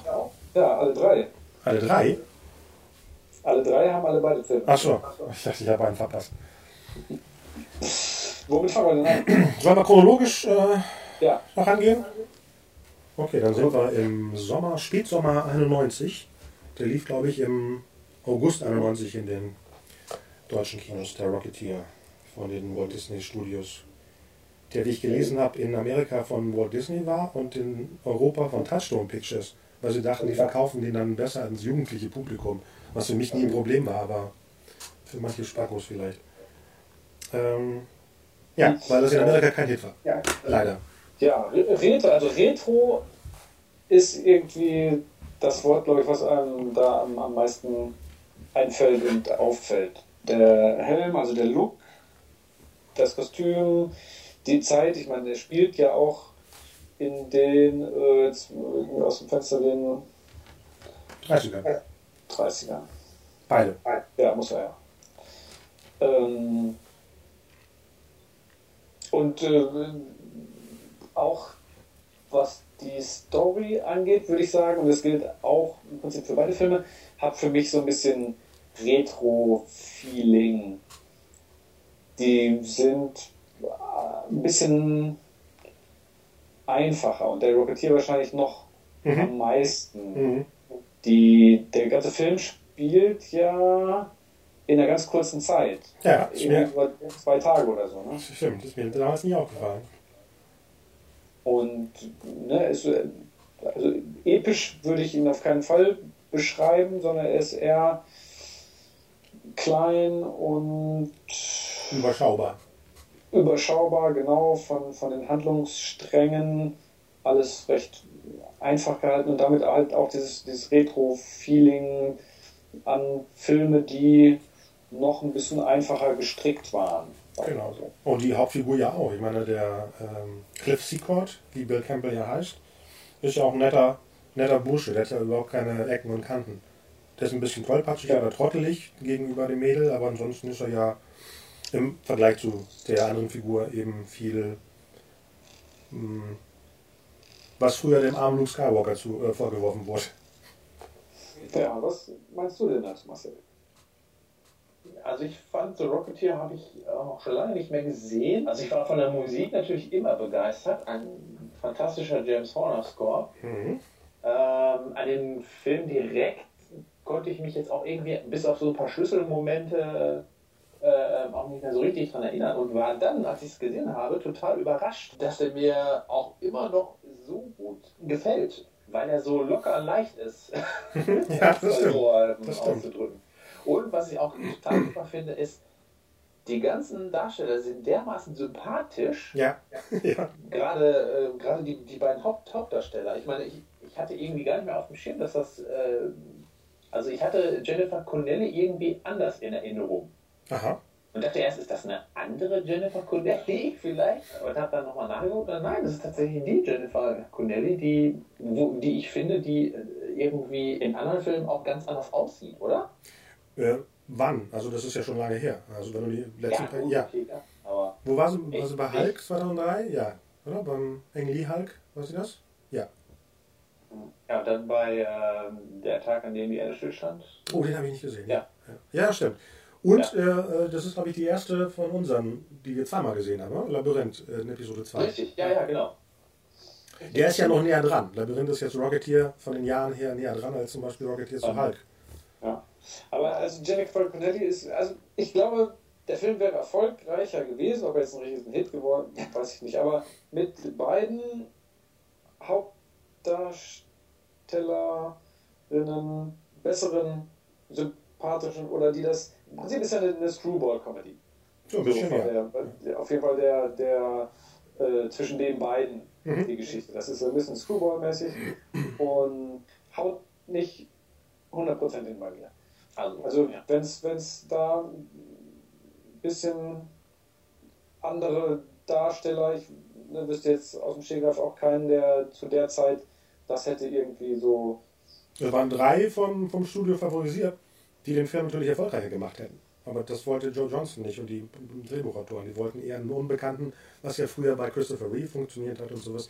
Äh, angefragt waren Kevin Costner, der damals ja komplett in war für diese Rollen. Ne? Robin, Mhm. Robin Hood war im gleichen Sommer im Kino. Äh, Tom Cruise, der diese Rollen damals gespielt hat, und Johnny Depp, der gerade erst ins Kino kam. Ne? Edward Scissorhands lief ja ein Jahr vorher. Also alle drei davon wären natürlich auch perfekt in der Rolle, aber dieses Unbekannte macht ihn natürlich noch sympathischer, weil alle anderen hätten ja noch Baggage mitgebracht von anderen Rollen, klar. Ja, aber in dem Fall wäre es ja, ne, also das ist ja so ein bisschen Spencer Tracy, Catherine Hepburn, die haben ja auch Ja, ja. immer äh, sich selbst irgendwie mitgespielt und in dem Fall wäre das, glaube ich, äh, Ah, stimmt, stimmt. hätte das eher was Positives gebracht als was Negatives. Ja, stimmt, stimmt. Das ist ja dieses James Stewart-Ding mäßig, das Cary Grant-mäßige, das sie mitbringen äh, ihre, ihre Figur, ihre Persona aus anderen Filmen. Ja, stimmt. Genau, James Stewart wäre auch in dem Fall perfekt gewesen. Der ist ja auch, war immer so ein bisschen bumbly und, Stimmt, und das wär- unsicher und so. ja. Das wäre ein toller Film aus den 40ern, ja. Also da kann ich überhaupt nicht zustimmen, weil ich finde den ganzen Cast rundum gelungen und ich finde auch so die Chemie zwischen allen stimmt. Also ich könnte mir keinen Rocketeer, keinen anderen Rocketeer-Darsteller vorstellen. Äh, ich finde die auch super, aber ich könnte mir auch andere vorstellen, das meine ich. Also ich finde die super, so wie sie sind. Ich weiß, wieso sie jetzt nicht unbedingt Leute ins Kino gezogen haben. Lag wahrscheinlich auch in der Marketingkampagne, wo sie dieses ATK-Poster, was super ist, aber viele Leute wussten nicht, was das ist. Dieses, dieses Poster, was auf der Soundtrack-CD drauf ist. Ja. Ja, da, damit konnten viele überhaupt nichts anfangen, weil es repräsentiert ja im Endeffekt gar nicht den Geist des Films, ganz ehrlich. Es sieht super aus, aber es ist nicht ja, der schon ein Film. bisschen, also der, der, der Look und, und das, das Art Deco repräsentiert schon den Film. Nicht die, der Stil des Posters. Wenn aber das europäische Poster, dieses blaue, was auf, den, auf der DVD drauf ist zum Beispiel, ist ja eher so ein Indiana Jones Poster. Ja, aber das. Und das ist der Film ja. Gerade dieses Blau, finde ich, passt überhaupt nicht. Das ist für mich eher der Film. Das ist ja eher bräunlich, ja. Der Ja. goldene Ja, Film. ja, stimmt. Also zu der Zeit hätte ein Star, ich sag mal nicht Star, aber ein angehender Star dem Film gut getan, von, von dem ökonomischen äh, äh, Aspekt. Das ist im zweiten und dritten, was ich auch gerne gesehen hätte. Also weitere Filme. Auch mit den Leuten, ne? also nicht, dass ich die jetzt austausche, aber ich sag nur, das hätte den, dem, dem Studio, den, dem Film mehr gebracht. Obwohl ich die so super finde und wie du sagtest, genauso niedlich, wie die beiden auch draus sind. Und leider ist es dann so, dass alle sympathisch sind, auch die Bösen. Ja, ist- Und Timothy Dalton ist ja perfekt. Ich, war, ich kann mich nicht erinnern, dass ich den nochmal auf Englisch gesehen hatte, weil ich zu sehr die deutsche Stimme noch im Kopf hatte. Und äh, dieses ähm, Halt die Fresse von ihm auf Deutsch ist fantastisch. Das hätte, müsste man sich irgendwo runterladen und immer einsetzen. Halt die Fresse. Das war, oder sein, seine Rolle als Laughing Bandit ist auch super. Das da hätte ich auch gerne einen extra Film gesehen oder ein Special, so ein 20-minütiges Special. Und das, das Traurige, was ich ähm, jedes Mal, wenn ich Rocketeer sehe, ist, dass ich denke, es ist genau die Zeit, also 91, wo das der dritte Bond von ihm gewesen wäre. Weil es war 87, 89 und das wäre genau sein, ich sag mal, letzter. Vielleicht hätte er nur drei gemacht, aber es ist so schade, dass es nicht funktioniert hat, so, einen Abschluss Bond von ihm zu bekommen.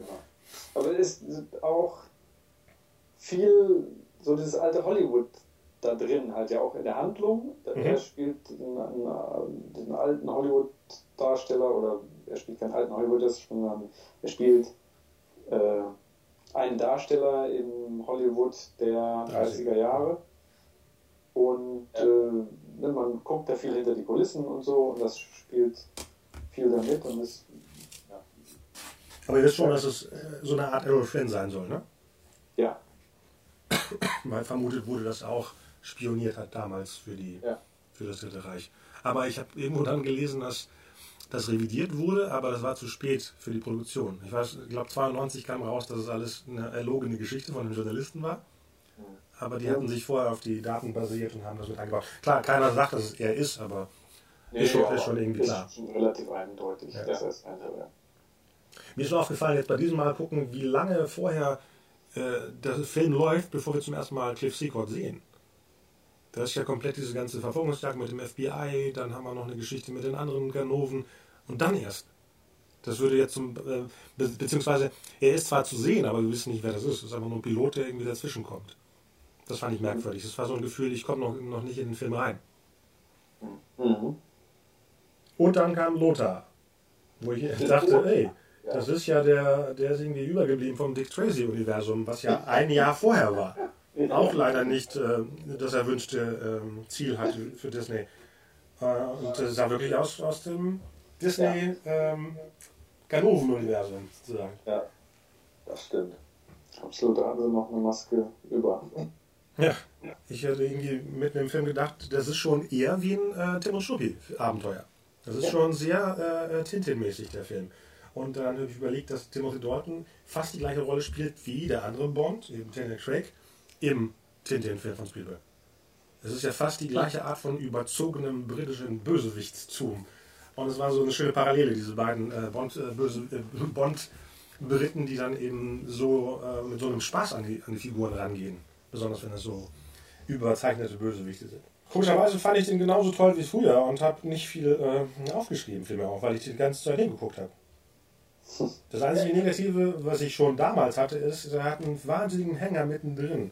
Wenn Jenny bei, ähm, bei Timothy Dalton äh, in, der, in der, im Haus ist.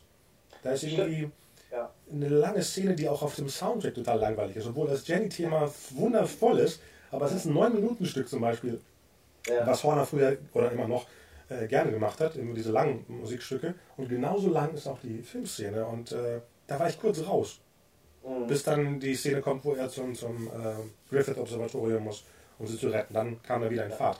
Und der ist ja auch nicht lang, der Film. Insgesamt. Das ist ja die wohltemperierte Zeit von 107, 108 Minuten. So wie so eigentlich Abenteuerfilme sein müssten. Und nicht irgendwie drei Stunden. Aber ich meine, von der Handlung her könnte es auch eine TV-Episode sein, also was, was so in die Handlung passt. Ja, stimmt. Weil ne, es ist, passiert nicht so viel. Es könnte auch ein. Also wenn man jetzt den eindampfen würde, könnte es auch der 45-minütige Pilotfilm für eine Rocketeer-Serie. Ja. Oder ein bisschen wie MacGyver. Mit, auch mit dem, Ja, mit dem Kaugummi auf dem Dingens da und so. War ja auch die Zeit. Im Endeffekt stimmt. Das ist schon ziemlich simpel gehalten. Ja. Ja. Eigentlich hätte der gar nicht so teuer sein dürfen. Theoretisch. Aber nee, ich habe ihn hier zum Beispiel, hängt er bei mir äh, an der Lampe, so ein kleiner Rocketeer immer noch. Also das sind so die Sachen, die, ich glaube von den, von den vier Episoden bis jetzt sind das die beiden Filme, und so greife ich jetzt vorweg, die mir genauso gut gefallen haben, beziehungsweise die ich wieder neu entdeckt habe. Aber da bin ich auch anders rangegangen, weil die äh, immer bei mir waren, die zwei, im Vergleich zu den anderen Filmen, die wir letztens mal gesehen haben. Ja, also höre ich da bei euch beiden raus durchaus äh, Daumen nach oben. Auf jeden Fall. Ja. Ja, ja, ja. Und Wie gesagt, die Sachen, die ich ihm anmeckern muss, sind immer noch die gleichen von 91. Das ist nicht äh, Ja. was Neues. Ja. Und das heißt ja, dass er damals den Test bestanden hat und jetzt immer noch existiert. In mehreren Also- Versionen. was ich halt festgestellt habe, ist, wie sehr, mh, wie sehr die Filmmusikkultur oder der Filmmusikstil sich halt verändert hat. Ähm, das ist ja eine ganz, also ein völlig anderer Stil. Ja. Ähm, als, also wenn, wenn man den, den Rocketeer jetzt sozusagen wirklich mal remaken oder rebooten würde, dann habe ich jetzt schon einen- also einen ganz, ganz anderen Score äh, im, im Ohr, ähm, der mit dem James Horner Score halt wirklich überhaupt nichts mehr zu tun hat. Das kann man jetzt gut oder schlecht finden. Ähm, ja, aber das ist mir wirklich diesmal ganz krass aufgefallen. Kommt ja. Stärker noch als, als beim Shadow zum Beispiel. Okay. Was ja auch ein ganz anderer, was ja wieder ein, ein ganz anderer Stil ist, Ja, auch ja. zum Beispiel. Aber dieses, diese ganzen, ähm, wie soll man sagen, musikalischen Kleinigkeiten, Mhm. die da drin sind.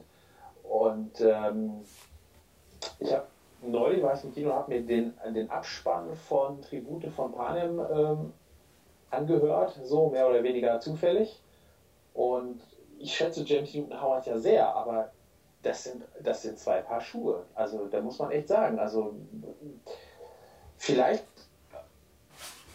ähm, ja, liegt es an der Ästhetik, die sich gewandelt hat, so weniger ist mehr, oder die Leute haben noch weniger Zeit oder noch weniger Bock als vorher, keine Ahnung, also ich weiß es nicht. Also das, ist, ähm, das kann man auch ähm, schlecht beschreiben, wenn man, sag mal, man nimmt jetzt ein Stück von 30 Sekunden, schneidet man, schneidet man jetzt irgendwo raus, also völlig wahllos. Mhm. Da passiert in in der Filmmusik von heute sozusagen, also äh, wenn ich das mit einem, mit einem aktuellen Blockbuster vergleiche, dann passiert in dem neuen musikalisch vielleicht ein Zehntel Ja, von stimmt. dem, was, was in den in Anführungsstrichen alten Scores drin ist zum Beispiel. Ja, das kann sehr gut sein, weil ich merke das jedes Mal. Ich benutze ja, wenn ich äh, Kinderworkshops mache, ähm, sehr oft Filmmusik für die Stücke. Und Ja. nehme immer Sachen, die nach 2008 rausgekommen sind, weil es passiert da nicht viel in der Musik. Genau. Es klingt Ja. immer nach etwas ist da, äh, Klingt weil in, in, den? Kindern, ja, in den Szenen mit den Kindern passiert ja auch nicht viel. Ja. Und es macht, es passt direkt drauf. Ich würde nie ja. riskieren, etwas, was komplexer ist, drunter zu legen, weil dann würde es äh, zu hören sein. Genau. Und ich benutze immer diese Musik, die dann äh, das Ganze noch ein bisschen noch nach vorne boostet. Was auch positiv ist, aber es macht keinen Spaß, die so zu hören. Ja. ja. Nee, der Rocketeer klingt ja wirklich wie die 80er Jahre Soundtracks. Von, ob es nun von Horner selber sind oder von Williams oder. Und das beste Beispiel, was du ja wirklich als Parallele ziehen könntest, wäre es dann der, der, der Amazing Spider-Man Soundtrack von äh, James Horner, um die Vergleiche zu ziehen. Wie ist es heute, wie war es damals? Ja. ja, zwar auch ein schönes Thema, aber da sind auch Elemente drin, die wirklich zu sehr heute sind. Ja. Und heute mit eben, äh, ich höre da nichts raus. Ja. Das, das meine ich damit. Und bei Rocketeer ist es wie bei The Shadow auch, dass wirklich jedes Element so eine eigene ähm, Melodie hat. Ja.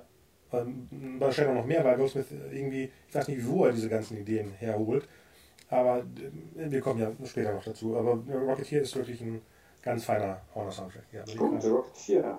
Also, durchaus. Mir war er ein bisschen.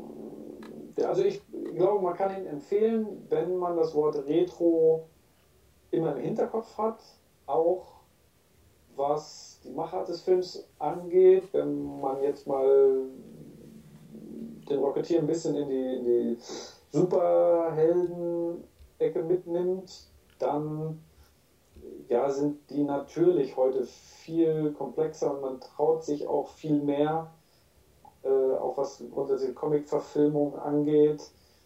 Äh, wenn man aber auch da das Wort Retro ein bisschen im, im Kopf hat und so, sagen wir mal, das als die Anfänge von Comic-Verfilmungen sieht, dann glaube ich, macht er heute immer noch Spaß.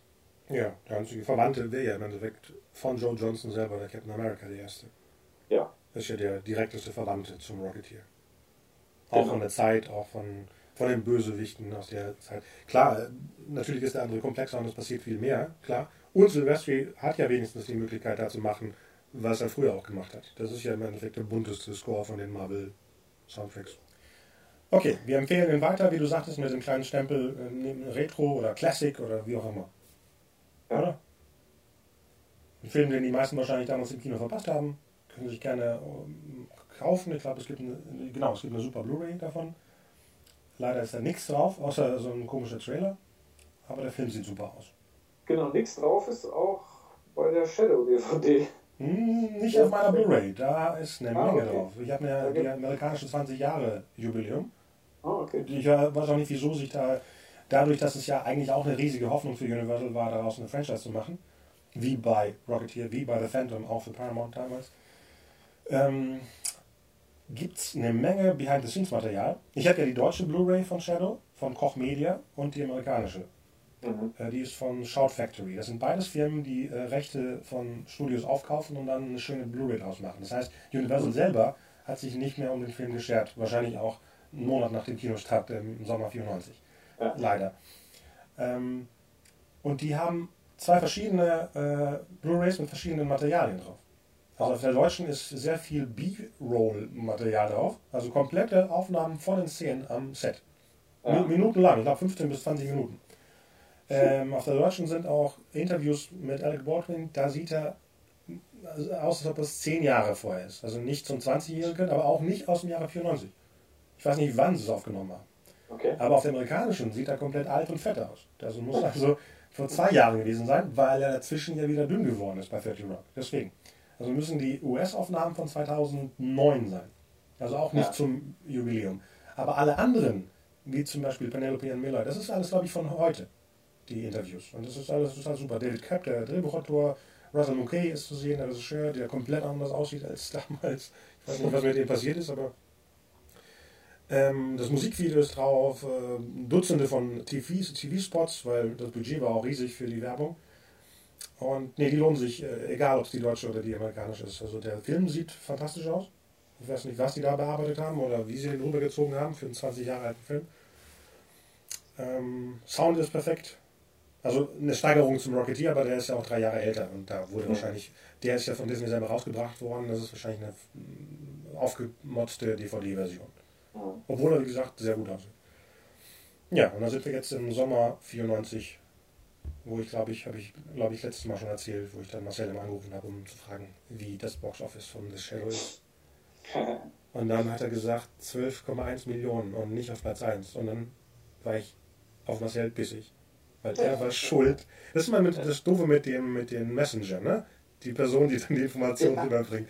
Da war ich echt eine Woche lang bis zum nächsten Montag, wo ich wieder angerufen habe, hab wegen der Zahlen angepisst. Aber du bist es nicht schuld. Ich äh, nehme dir jetzt 20 Jahre später die Schuld wieder weg. ja. Ja, ist vielleicht Alec Baldwin schuld. Also ich hm. mag Alec Baldwin grundsätzlich. Ich finde ihn super in Total Rock. Ich finde sozusagen den, den heutigen Alec Baldwin, der sich selbst auf die Schippe nimmt, ähm, cool und lustig. Aber ich glaube, er war einfach die Filmbesetzung. Hm, ja, oder auch beides. Also äh, er ist der Einzige, der sehr, sehr überdreht spielt. Bei vielen Momenten. Was ich niedlich fand, weil es wirkte so wie, oh, ich habe mir jetzt vorgenommen, bei so einer Franchise die Hauptfigur zu spielen. Man sieht es die ganze Zeit ihm an. Er, sieht, er spielt nicht wirklich den Shadow, er spielt einen Typen, der in einem Franchise-Film die Hauptrolle spielt. Weil er auch damals gesagt hat, er hat den Film nur gemacht, weil äh, er hatte junge Kinder und er hatte bis dahin nur äh, R-rated Movies, 18er Filme gemacht und wollte einen Film machen, wo die rein können. Und so spielt er auch sehr oft. Ich finde es immer noch super, es hat sich auch nichts verändert, aber wie du sagtest, jemand anders, und ich überlege gerade, Mitte der 90er wären es wahrscheinlich eh die gleichen Kandidaten wie beim Rocketeer gewesen. Ich habe auch keine Infos, wer sonst vorher äh, angefragt wurde. Da ist es ein bisschen undurchsichtiger. Vielleicht war das sowieso ein Wunschkandidat, kann auch sein. Aber es ist, ich nehme es ihm halt nicht so komplett ab. Ja. Also weder den, den, dass er vorher so richtig böse war, als äh, er war ja vorher der Gangsterboss im Orient. Genau, genau. Jinko. Ja, das nehme ich ihm nicht so richtig ab.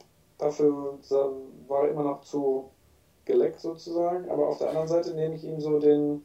Geeleckt. Den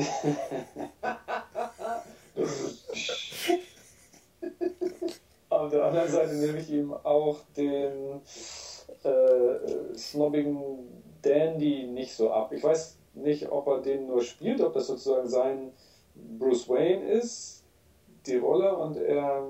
Ja, ich glaube, er ist wie Christian Bales Bruce Wayne, ja, in dem Stil. Ja, ja aber nicht auch das kaufe ich ihm nicht so richtig. Dann funktioniert so die Liebesgeschichte nicht äh, hundertprozentig und ähm, ich, ich fürchte, er ist ein bisschen die, die, die falsche Besetzung gewesen.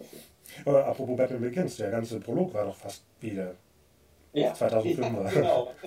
Nur in eben fünf Minuten ja. abgearbeitet. Richtig. Und dann hauen sie noch diese, ich hatte vergessen, dass diese Texttafel kommt, wo erstmal erklärt wird, was dazwischen oh, ja, so passiert ist. Das macht man ja gar nicht mehr so, so nee. doll schwarz auf weiß, äh, weiß auf schwarz. Ähm, echt, das mit der, mit der Liebesgeschichte fand ich diesmal zum Beispiel viel besser als damals. Da war mir das nicht mal bewusst. Ich dachte, die ist zufällig bei ihm gelandet. Aber diesmal fand ich viel, viel charmanter als damals. Ich weiß nicht, wahrscheinlich, weil ich die beiden jetzt länger gesehen habe in anderen Rollen, dass das ein Bonus dazugekommen ist. Dass man die Schauspieler länger kennt, als zu dem Zeitpunkt, wo der Film neu war. Vielleicht deswegen. Wo hat Penelope N. Miller denn noch großartig mitgespielt danach. Danach nicht mehr. Vorher waren es viele. Bei Kindergartenkopf ist sie die äh, äh, Hauptdarstellerin, bei Zeit des Erwachens mit Robin Williams und äh, Robert De Niro. Also Anfang der 90er bis zu Shadow war sie überall drin. Und danach ging ja. ja, sie ist jetzt äh, sehr oft in Fernsehserien dabei. Äh, bei so Episoden, wo sie mehr als fünf äh, Episoden mitspielt. Also nicht diese Figuren, die einmal auftauchen, sondern die so eine kleine Arc haben sozusagen. Ja. Das macht sie zurzeit. Und ich finde zu der Zeit, ich habe mir aufgeschrieben, dass sie eigentlich genauso aussieht wie Naomi Watts. Im Endeffekt hat Naomi Watts dann danach ihre Rollen übernommen. Stimmt. Ich meine, besonders ja. bei King Kong sieht ja. sie exakt so aus wie ja. sie. Das stimmt. Das stimmt. Und es gibt ja ein paar typische ähm, Charaktere an Schauspielern, die bestimmte Rollen immer wieder übernehmen. Und dann taucht dann jemand Neues auf und dann kriegt dann wahrscheinlich immer die Parts. Mhm. So kann ich es mir vorstellen. Habt ihr Willy Tanner am Anfang gesehen? Ja, natürlich. Und den äh, Nilix-Darsteller ja, aus ja. Harry Potter. Stimmt, ja. stimmt.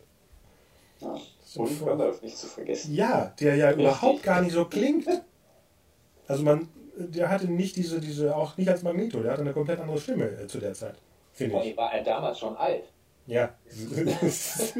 ja ich glaube, das sind alles, alles äh, dämonische Darsteller in, die ganzen, in den ganzen großen Filmen. Die haben irgendwie einen Deal mit, dem, mit Lucifer gemacht, wegen nicht alt werden. Neulich hatte auch wieder jemand ein Foto ins Netz gestellt. Ähm, äh, hier, Pat Patrick Stewart zu Zeiten von Next Generation Ja. und von heute. Ja, Und das sieht ja viel cooler aus. verhalten, Der sieht, der sieht genau so aus. Ja, ja. Was, wie macht ihr das? Also, das, nicht. ist doch, das Weißt ist doch unglaublich. Bei Star Trek dachte ich immer so, das ist der alte Onkel im Vergleich zu Kirk genau. damals. Ne? Und dann kam erstmal X-Men und das ist schon Jahre her, 2000, und jetzt letztens wieder bei X-Men. Nee, ich verstehe das nicht bei diesen älteren Herren aus Großbritannien. Das ist echt Wahnsinn, ne? Ja. Ähm, dann ist mir aufgefallen, dass es ganz schön lange dauert, bis Shadow wieder auftaucht, nachdem er da diese unglaublich coole Brückenszene. Ich habe die, wie gesagt, auf der Leinwand geguckt mit meinen Boxen und dann war das wirklich dieser Hall mit dem Mhm. am Anfang, die ich ja früher in meinem Kinderzimmer mit der normalen Anlage gehört habe, äh, war das äh, wieder der Hammer und dann dauert es echt 52 Minuten, bis, bis er sich wieder zum Shadow verwandelt. Das ist mir früher nie bewusst gewesen. Ich dachte, er ist öfter zu sehen als Figuren, die, ich nehme mal ein anderes Beispiel, einer meiner Lieblingsfilme ist Die Maske des Zorro. Und dann ist es ja so, dass Zorro selber, der Neue, also Antonio Banderas, wirklich im dritten Akt erst Mhm. äh, als Zorro auftaucht. Wir sehen ja nur am Anfang Hopkins als Zorro, Ja. dann dazwischen wirklich die, die äh, Heldenreise, er ver verändert sich Ja. und dann erst zum dritten Akt. Und ähm, das war mir bei Shadow nicht so extrem bewusst. Ja, eben im Prinzip ist es ja so ähnlich, weil ähm, in, in dem Film ähm, muss, äh, muss der Hauptdarsteller ja auch erst quasi, ja, wie soll man sagen, ähm, seine, seine Rolle komplett annehmen, sozusagen. Ja. Also wenn es einen zweiten Teil gegeben hätte, dann wäre würde das, das Shadow wahrscheinlich auch in seinem Shadow-Kostüm ähm, öfter Ja. da gewesen sein. Obwohl, das ist ja nicht unbedingt sein äh, erstes, sein Year One. Also äh, Nee, nee, ja das schon nicht, das nicht. überhaupt eine, diese sehr coole Montage mit, den, ähm, mit der Rohrpost. Ja, Ob, natürlich macht der Zauber von Goldsmith alles noch viel schöner, aber überhaupt diese coolen äh, äh, Montagen, diese Flüge durch die ganzen Rohre und New York der 30er, also optisch, ich weiß nicht, wie, wie groß das Budget, der Unterschied zwischen Shadow und Rocketeer war, aber optisch ist das Ding äh, riesig, immer noch. Ja. Mit den Matte Paintings, die zwar wirklich wie Gemälde aussehen und man Ja. weiß, dass sie auf dem Universal-Gelände sind, weil ich zu oft da schon da war und weiß, wo welche Ecke von Chinatown ist. Aber trotzdem ist der Zauber noch da, dass da irgendwelche äh, Magier oder Zauberer aus dem fernen Osten sind und ich mag auch diesen Touch mit diesen Mächten, die man nicht kennt. Und das, da ist die ganze Shadow-Geschichte. Ich habe ja eine Menge Comics und Romane zum Shadow oder Audiobücher gehört oder hier die alten Podcasts, die man äh, kostenlos runterladen kann, mit alten Episoden aus den 30ern. Und der David Koepp, der Drehbuchautor, der wirklich auch Jurassic Park und, und Mission Impossible und Dutzende von den ersten Spider-Man damals äh, geschrieben hat, man merkt, wie viel er da reingehauen hat. Der, der, das ist der, der normale Mensch, der ja Shadow eigentlich auch nicht kennt. Das ist ja wirklich nicht Ja. Batman, obwohl das der Vorvater von Batman ist.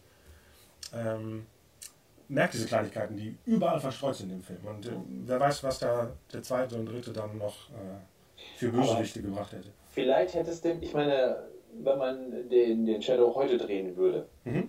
dann wäre das mit Sicherheit auch eher, ich würde mal sagen, zweieinhalb Stunden Film. Ja, Weil sie würden ähnlich wie bei Batman oder wie bei den neuen Batman auch erstmal seine ganze Vorgeschichte auch viel mehr ausdehnen.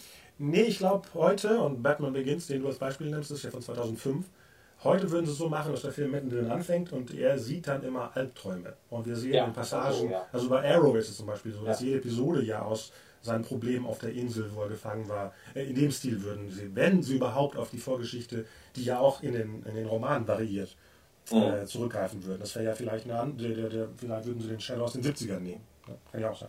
Aber vielleicht ist auch einfach, ich weiß nicht, inwieweit 1994 diese Figur des Shadow überhaupt präsent war, selbst in Gar nicht. se- selbst in und ähm, ja, Gar nicht. Und es ist eine Zeit, wo sie auch keine Möglichkeit hätten, über soziale Netzwerke den präsent zu machen. ja, Wenn, wenn Sony hat ja die Rechte jetzt seit, seit zehn Jahren. Und die bauen ja seit zehn Jahren an einem neuen Shadow-Film. Sam Raimi will ihn ja seit Jahren drehen, weil Sam Raimi wollte immer einen Shadow-Film drehen und durfte nicht. Und deswegen hat er ja Darkman gemacht. Darkman ist ja, Ja. sein Shadow sozusagen. Und ähm, Spielberg wollte 85 Shadow drehen, Zemeckis hatte den 87 auf dem Schreibtisch. Also Universal, und die saßen ja, ich habe das mal auch erzählt, äh, hatte die Rechte wahrscheinlich über mehrere Jahre, weil im Endeffekt war es dann auch 94 Universal. Und ich weiß nicht, wann die weggegangen sind. Wahrscheinlich dieses typische am Montagmorgen nach den Zahlen. Oh, weg damit. Irgendwann hat ein Verlag, ich glaube dieser Conde Nast, der Verlag, der auch äh, Vogue hat, hat die Rechte an, die, an der Figur. Mhm. Und ich glaube, Anteile von diesem Condé Nast äh, Verlag sind bei Sony, deswegen liegt das Ding seit Mhm. Jahren da. Sogar Tar- Tarantino hatte vor drei Jahren irgendwie gesagt, er würde einen Shadow machen. Uh, Was auch merkwürdig ist, genau aus dem Jahr, wo ich mit bestimmten Personen immer gestritten habe zwischen Shadow und Pulp Fiction, äh, oder Forrest Gump in dem Fall, auch ein tolles Jahr im Endeffekt, 94, ähm, dass er eher auf die Idee kommt, daraus was zu machen. Aber das Interessante ist, Sam Raimi wollte nämlich mehr, äh, dass Shadow eine Gruppe ist von Menschen. Also diese ganzen Mhm. Leute, die den Ring bekommen. mhm. Das ist wie, in, im Endeffekt ist es ja wie in einem Mission Impossible Team. Klar ist Lamont die Hauptfigur, aber es ist schon ein- eine Teamarbeit. Ist Alex noch da? Ja. Achso, gut, ich dachte, du, du bist jetzt mal rausgefallen. ja, und mal gucken. Also der liegt, wie gesagt, bei, Shell, bei, ähm, bei Sony und ich mache mal jetzt eine Voraussage. Sony hat ja jetzt gerade mit Doc Savage angefangen. Ne? Den kennt ihr auch. Schon wieder? Schon wieder. Aber schon diesmal, wieder. diesmal in echt, weil der Iron Man 3 hier, der Shane Black, schreibt das Drehbuch und führt Regie. Nachdem er Iron Man 3 auf eine Billion Dollar gebracht hat, äh, eine Milliarde Dollar, ähm, darf er alles machen. Jedenfalls gehe ich davon aus, dass Sony diese ganzen Pulp Heroes, und da können wir ja eine Fortsetzung zu diesem, zu diesem Cast machen, äh, zu einem Universum bauen wird. Also das macht ja jeder jetzt. Und wenn sie mit Doc Savage anfangen, kann ich mir vorstellen, dass The Shadow, der schon Comics hatte, wo er Doc Savage trifft, äh, dann einen eigenen Film bekommt. Und dann kommt vielleicht noch, äh, was gibt's da, The Spider? Ich glaube, The Phantom gehört da nicht mit rein, aber können sie ja kaufen. Und dann ist es vielleicht ein Universum von 30er Jahre Abenteuern, weil ähm, Shane Black hat gesagt, sein Doc Savage spielt in den 30ern. Mhm. Egal, ob die anderen wollen, dass er heute spielt. Was hier behämmert wäre, weil der Mann aus Bronze, der aus Gold, was ist er? Im Heute rumlaufen wäre ein bisschen komisch. Er passt schon in den 30er am besten rein. Es ist alles möglich, ich sage nicht, dass man das nicht machen kann. Ich bin immer für Neuinterpretationen, aber kann man mal erstmal so machen. Vielleicht ist er ja unsterblich und kann dann in New York von heute wieder auftauchen. Der Doc Savage. Was ich bei dem Shadow-Film nicht verstanden habe, Mhm. Beispiel, er verändert ja sein Aussehen. Ja. Und sieht dann aus. Verändert er, das, verändert er das wirklich oder ändert sich das Aussehen nur in den, in den Augen der Leute, die ihn sehen? Das wird ja nicht klar. Und äh, Richtig. es ist woanders auch nicht so. Ähm, er hat nur, einen, nur diesen Schal drüber. Sonst. Ja. Also das war so ein Effekt, glaube ich, für den Film, das auch nie aufgegriffen wurde. Ah, okay, das ist also eine reine. Ja, ich glaube, der, der, der Sinn dahinter war, dass die einerseits nicht wollten, dass Alec Baldwin die ganze Zeit mit einer Gumminase rumläuft. Ja. Auf der anderen Seite aber schon die klassische äh, Verwandlung. Verwandlung und, und auch die, äh, den, den Look vom Shadow, der ja immer so gezeichnet wurde mit diesem, mit diesem Schal und der, Und der Nase. langen Nase Ja. und so. Und das halt nicht Alec Baldwin ist im Prinzip. Das, das ein deswegen, bisschen heißt, verbinden. deswegen heißt es ja auch The Shadows Nose. Ja. Vor allem ist mir aufgefallen, wenn er sich verwandelt, dass, äh, dass die Verwandlung aus drei Stufen besteht. Er ist erst Alec Baldwin, wird dann langsam zu Lothar aus Rocketeer und am Schluss, und am Schluss ist er William Baldwin, sein Bruder. Also der Shadow mit dieser Nase sieht aus wie William Baldwin. Dass das denen nicht aufgefallen ist. Die dreistufige, wie auch die, die alten Wolfman-Filme und so. Ja, genau. genau. Dann haben sie gesagt, oh, wo ist die Maske von Lothar? Aber das ist ja ein anderes Studio. Vielleicht haben sie sie gekauft oder ersteigert. Ja. Ähm, übrigens, habt ihr die äh, 30 Rock Episode gesehen, wo William Baldwin Alec Baldwin spielt? ja. Das ist das Allerbeste. Das ist, das ist so gut. ja, da dachte ich eben an meine äh, Theorie mit dem, dass er sich in William verwandelt. Passt nicht. Ähm, der eine Wächter, da ähm, ist das nicht der Kumpel von Parker Lewis? Ja, genau. Ah, der sehr gut. von Parker Lewis. Ja. Alles klar. Kann ich wieder löschen hier? Das stimmt. Kubiak.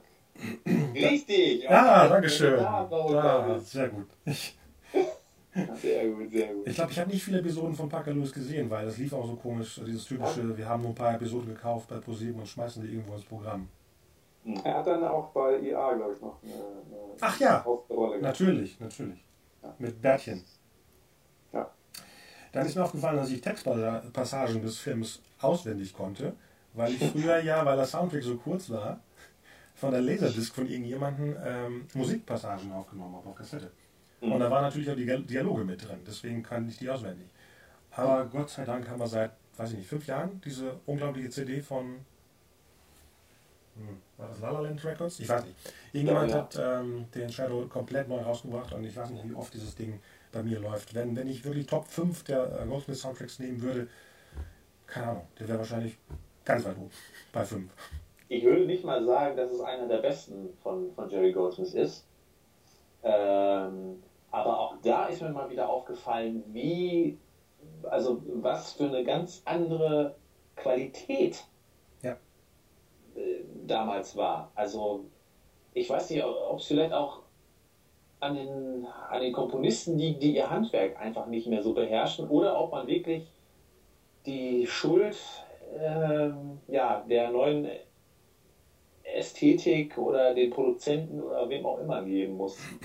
Mit Ja. Sicherheit ist das so eine Mischung aus allen, spielt da wahrscheinlich rein. Vermute ich einfach mal. Wie Also wahrscheinlich auch kurz vorher die 70er anders waren als dann Ja, klar. ja. Ich meine, besonders beim Thema Goldsmith sieht man ja, wie er ja in jeder Dekade leicht anders ist. Immer super, Ja. aber anders. Ja, ja, ja. ja. Nee, da, wie, viele, wie viele Ideen da drin stecken in diesem Ja, Soundtrack, wie viele. Momente, ob Chinatown ist, ob, ob Shivan Khan sein Thema hat, die, Ja. Die, die, das Hotel, das plötzlich auftaucht. Ja, Ich habe ja. immer Gänsehaut bei diesen ganzen Musikstücken, Ja. äh, obwohl die, die, obwohl es sind auch die, die Ideen sind super des Films. Es ist vielleicht nicht perfekt und Russell Mulcahy, Mulcahy ist nicht unbedingt der beste Filmemacher, aber das, was die da gemacht haben, ist eigentlich klasse. So. War, war er, ähm, war, ähm, war der Regisseur eigentlich ein Auftragmensch, äh, äh, Mensch? also oder wollte er den Film machen? Nee, das war ein Auftrag. Das ist dieses typische, was macht er als nächstes? Nee, geben wir ihm das. Ja, also wie gesagt, er lag ja lange bei Emblem. Mhm. Und dann, ich weiß nicht, was da dann war, dass sie das komplett abgegeben haben. Ich meine, als es Zemeckis machen sollte, war es wahrscheinlich eine Emblem Entertainment Produktion. Ne? Das war jetzt zwischen Roger Rabbit und Back to the Future 2. Da sollte Ja. der kommen. Und dann schätze ich mal, dass Universal dann Emblem verloren hat und dachte, wen holen wir jetzt? Äh, holen wir den Typen, der Highlander gemacht hat. Das wäre ja im Endeffekt von der War Parallele. das her. eigentlich zwischen Highlander 1 und 2 oder? Nee, danach. Das ist erstaunlich, dass ich das gesehen habe. Das stimmt. 2. Highlander 2 war ja 91. 90, 91. Ja. Uh, Äh, Der Typ hat äh, sogar noch einen Resident Evil Film irgendwann gemacht in den 2000ern. Ich weiß jetzt nicht welcher Teil, ich habe auch nicht wie viele Teile es davon gibt. Dabei. Aber ansonsten macht er, glaube ich, äh, nur noch Fernsehsachen. Also wie viele von denen, ähm, die eben keine richtigen Blockbuster im Endeffekt hatten. Ja. Weil wahrscheinlich war Shadow kein Hit, aber hat wahrscheinlich mehr eingespielt als Highlander zum Beispiel, der einen Kultstatus hat. Weil Highlander war ja kein, kein Kassenschlager, sondern eher ein Videotheken-Hit, wie der Terminator der erste. Mhm. Ähm, ein paar Sachen sind mir noch aufgefallen. Also du, du hast die Blu-ray und da ist es wahrscheinlich nicht so, dass immer, ähm, wenn irgendwelche Spezialeffekte gezeigt werden, ist das Bild, also auf, auf der DVD, die ich habe, das ist so eine englische, das ist auch so eine, so alt, Ist nicht mehr so. Das war ein Ähm, Fehler von da- damals.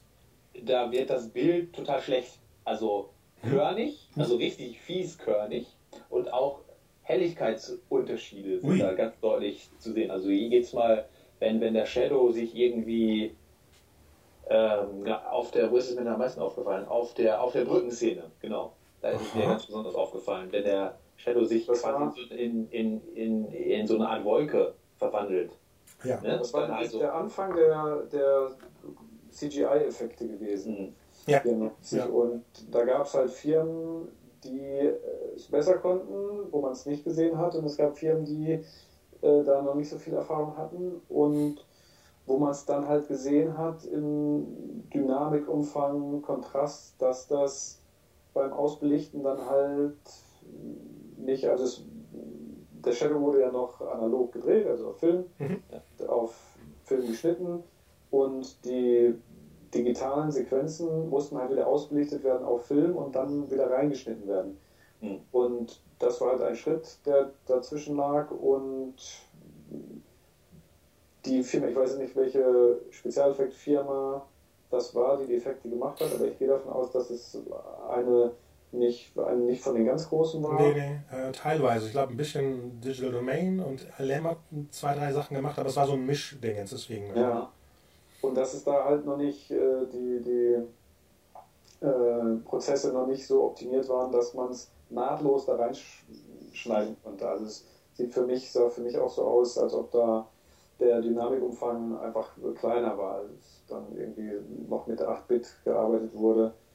Äh, was die Effekte angeht. Und man sieht das schon recht deutlich und kann das ja. immer daran immer sehen. Dann haben, sie, denn, dann haben sie doch was bearbeitet bei der Blu-ray, weil es ist nicht zu sehen. Anders, oder? Nee, ja, das ist kaum flüssiger. Das ist mir diesmal nicht aufgefallen. Da haben sie wahrscheinlich doch ein bisschen was dran gearbeitet. Ah ja, okay. Vor allem äh, bei einer alten DVD, die ich hatte, war ja da Fehler und ich dachte, das meinst du, aber du meintest was anderes. Dass der komplette, die kompletten Titel in 235 waren und der Film dann in 185. Ja, der Film immer, ja, der Film immer 185 ist. Und in der Blu-ray haben sie es aber geändert. Da läuft es komplett ah, okay. in einem durch. Okay. Und dann die, äh, die Modelle des Films waren übrigens dieselben Modelle wie, ich meine, äh, Batman. Nee, nee, nee, nee. Bei den Kronbrüdern. Hatzacker Proxy. Ja, Hatzacker Proxy, aber die haben, die haben die gebaut und ganz oft verwendet in verschiedenen Sachen. Also die standen dann bei der Firma, ich weiß nicht mehr, ob es Hunter Grötzner war oder so, mhm. die die Modelle gebaut haben und dann ganz oft verwendet wurden. So, so klassisch alt New York. Ja, Batman Returns würde eher so aussehen als Batman. Ja, ja, ich hätte auch den, den ja. Batman Returns jetzt im Verdacht gehabt, dass er den dafür, also irgendeiner hat ihn in Auftrag gegeben und ich hätte jetzt gedacht, das wäre Batman Returns gewesen. Und dann haben sie ihn noch für Hatzacker Proxy benutzt und ein bisschen erweitert und halt für Shadow und auch für ein paar Commercials und so. Für welches? Für ein paar äh, Werbespots gab es dann noch. So. Okay. Dann, also die standen sicherlich ein paar Jahre irgendwo in irgendeinem Studio und wurden immer mal wieder rausgekramt. Ähm, Im Vergleich zu diesem mit der Erzählerweise von Rocketeer und Shadow, ich finde, dass der Shadow natürlich ein bisschen temporeicher ist, aber auch ähm, komischerweise, das ist mir damals auch aufgefallen, dass manche Szenen so unabhängig sind vom Rest. Ne? Ja, das ist mir das auch ist so Des, Deswegen meinte ich auch, dass man den heute, also ich habe immer überlegt, gibt es da eine Langfassung von? Weil irgendwie hatte ich immer so das Gefühl, dass das Szenen einfach fehlen. Ja, das kann auch. echt gut sein. Das wäre super, wenn es sowas geben würde.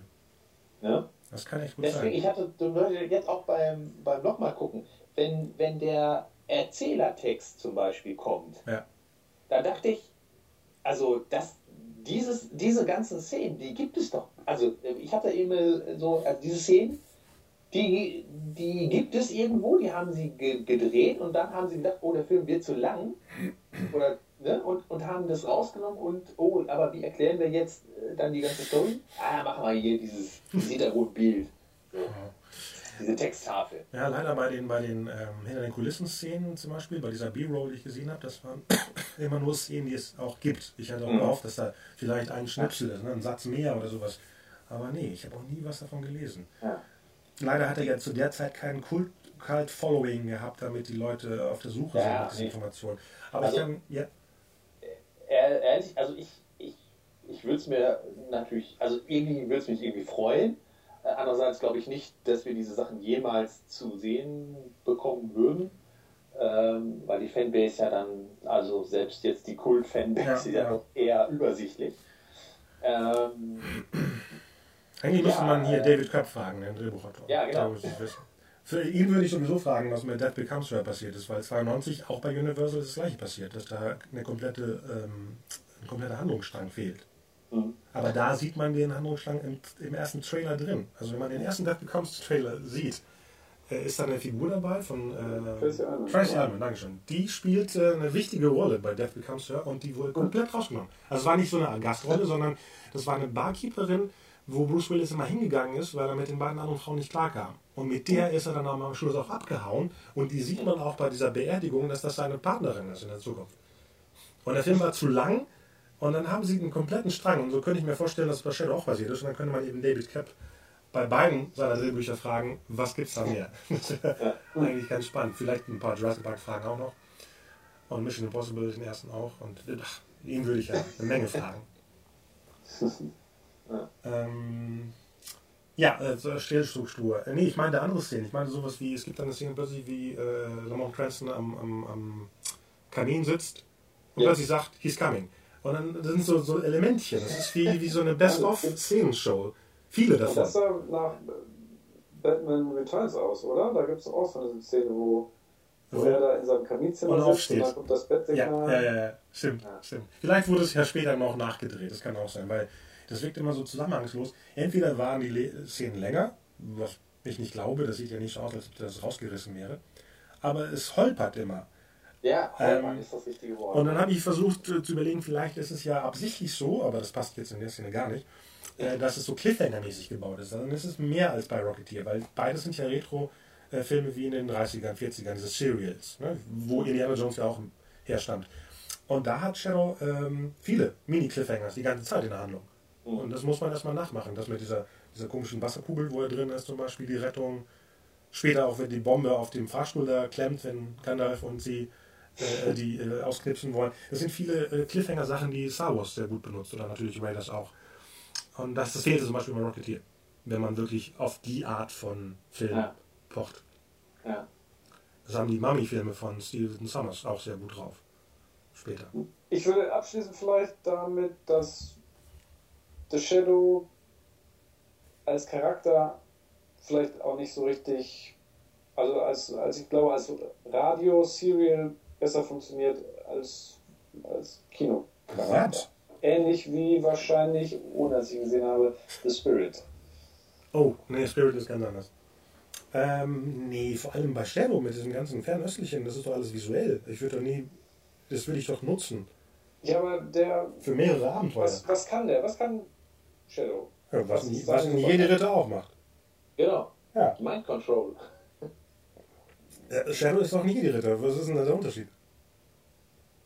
Dass er, dass er zwei Knarren hat. Ja. Und ein cooles Taxi. Ja. Und Batman kann auch nichts anderes. Im Endeffekt äh, hat er nur ein paar Gadgets mehr. Wie gesagt, hier, äh, Bob Kane hat sich ja von Shadow inspirieren lassen, überhaupt den Fledermausmann zu machen. Also da ist eine Menge zu holen und besonders visuell. Ansonsten machen wir noch einen Podcast mit Shadow-Geschichten, selbst erfunden. Und wir drei spielen verschiedene Rollen. Oh, das ist eigentlich ganz lustig. Ja, Marcel? Fällt dir da was Musikalisches ein? Soll auch so ein bisschen Trommeln haben, wie bei Gospel. Ja. Ja, also empfehlen wir den auch? Ich würde Rocketeer mehr empfehlen, mit unter diesem Retro-Gedanken. Mhm. Und würde Shadow eher für Leute sehen, die. Er gehört ja nicht wirklich in, in die 80er Jahre, ist, aber es ist mehr so ein, gehört für mich thematisch da irgendwie rein, so in die ersten Comic-Verfilmungen, die versucht haben, das ernst zu nehmen. Obwohl das schon sehr äh, witzig ist. Früher dachte ich, das ist eher peinlich, aber diesmal habe ich bemerkt, dass es eigentlich äh, eher auf witzig gemacht, auch ironisch vieles. Ne? Wie der Typ, der vom Empire State Building fällt und zwei, dreimal noch gegen knallt. also ich denke, ja. Nee, ich wollte nee, schließ deinen Gedanken ab. Genau, es sind ein paar coole Sequenzen drin, ein paar coole Ideen drin. Ähm, als Komplettfilm würde ich ihn aber mehr für äh, Komplettisten sozusagen empfehlen. Die was komplettieren? Die Comic-Verfilmung. Achso. Also ich würde den eher ja in die Indiana Jones Richtung schmeißen, nicht unbedingt Comic-Verfilmung, sondern eher wirklich so Serial Adventure Sachen. Das muss ich auch sagen. Also für mich sind beides eher Abenteuerfilme. Ja, also mit so einem leichten, Fan nicht Fantasy-Touch, genau. sondern Mystery-Touch, genau. Ja. Weil Lothar ist ja auch bestimmt aus einem Mystery. Deswegen, also ich habe die auch früher nie als Comic-Verfilmungen wahrgenommen. Deswegen habe ich auch unsere Episode heute Pulp Heroes genannt, weil da gehören die ja eher hin. Also eher Richtung Indiana Jones, The Mummy, äh, was gibt es denn noch? Die Maske des Zorro im Endeffekt auch. Ähm, Phantom. Natürlich. Und natürlich die moderneren, und das sind die Pirates. Im Endeffekt haben die das äh, erfolgreich ins Kino gebracht. Dieses fantastische Element mit Abenteuer. Mhm. Und leider John Carter auch. Ja. Ja. Und den ich auch mochte, war der Long Ranger. Der wurde natürlich von der Presse auch kaputt gemacht, bevor er überhaupt die Chance hatte, an die Leute zu kommen. Bis heute noch nicht Oh, gesehen. nee, das ist äh, in der Art. Also das, was früher für mich Phantom, Shadow und Rock, äh, Rocketeer waren, äh, sind jetzt ähm, John Carter, äh, Lone Ranger und der Prince of Persia. Ach ja, stimmt, den gab es ja auch noch. Ja, das sind drei Disney-Filme, die wirklich auch Franchises werden sollten und die trotzdem so einen Charme haben aus dieser Zeit. Vielleicht sind Ja. sie wirklich zu spät gekommen, aber die ähm, machen Spaß, alle drei. Es ist halt, äh, was ich mich gefragt habe gerade, sind The Shadow und The Rocketeer Filme, die zu spät gekommen sind oder waren die zu früh? Äh, bei Shadow glaube ich zu früh und bei Rocketeer glaube ich zu spät. Ich glaube, das war genau dieses, dieser Knickpunkt. Stell dir vor, der Rocketeer wäre vor Last Crusade gekommen. Hm. Das würde eher passen. Und Shadow Ja. wäre wirklich Richtung, Ja. vielleicht nach X-Men. Alex hat das ja auch eben schon angedeutet. Für mich, wenn ich, für mich sind das auch irgendwie keine Filme der 90er, finde ich, so, sondern tatsächlich Ja. äh, hat- atmen die den Geist sozusagen der, der 80er äh, Filme, Genrefilme. Sind sie auch. Ich meine, die waren ja seit den 80ern in Pre-Production, Ja, wenn man es ja. so sieht. Der Rocketeer auch. Der war ja seit 82, glaube ich, die Rechte äh, verkauft Ja. worden. Also das zieht sich damit rüber, schätze ich. Ja. Ja, aber muss auch gerade, wo du es nochmal aufgezählt hast, äh, die, diese Pulp Heroes aus den 30ern oder die in den 30ern spielen, muss man ja leider so sagen, auch gerade deine Aufzählung eben, haben sich alle bisher als Box-Office-Gift. Ja. Hm. Weil sie Ja. keine Pre-Awareness hatten, äh, hatten. Vielleicht müsste man jetzt vor, lange vorarbeiten, damit man das hinkriegt. Damals hatte man keine Chance, die Leute vorher zu informieren, was es ist. Außer man hat sich selber darum gekümmert wie ich, weil ich wissen wollte, was dieser Shadow ist. Als der erste Teaser kam mit dem äh, Who Knows What Evil Works in the Hearts of Man, äh, hatte ich ja schon mal erzählt, dass ich das immer dann meinem Kollegen immer auf dem Parkplatz an die Scheibe geklebt habe, so ein Zettel, wo das immer drauf stand. Und der ja, und ich habe es ihm nie erklärt, was es ist. Er hat jeden Abend nach der Arbeit stand da Who knows what evil lurks in the hearts of man auf Englisch. Und immer wieder. Und eines Tages, ich glaube, das war im Sommer 1994, klebte ich ganz oben an der Wand dieses riesige Banner von The Shadow auf. Und er saß, äh, stand daneben der Stefan und guckte sich das an, was ich da wieder mache. Und plötzlich steht da fett drauf, Who knows. Und er so, das steht immer in meinem Auto. Und dann hatten wir es dann aufgeklärt. Und er so, hä? Dann so, ja, das habe ich über Wochen gemacht, ich Freak. ich, ich weiß auch nicht, was der Sinn der ganzen Sache war. Von meiner Seite aus, aber vergessen wir das Einfach mal. nur so. Einfach nur so. Ich wollte englische Sätze schreiben.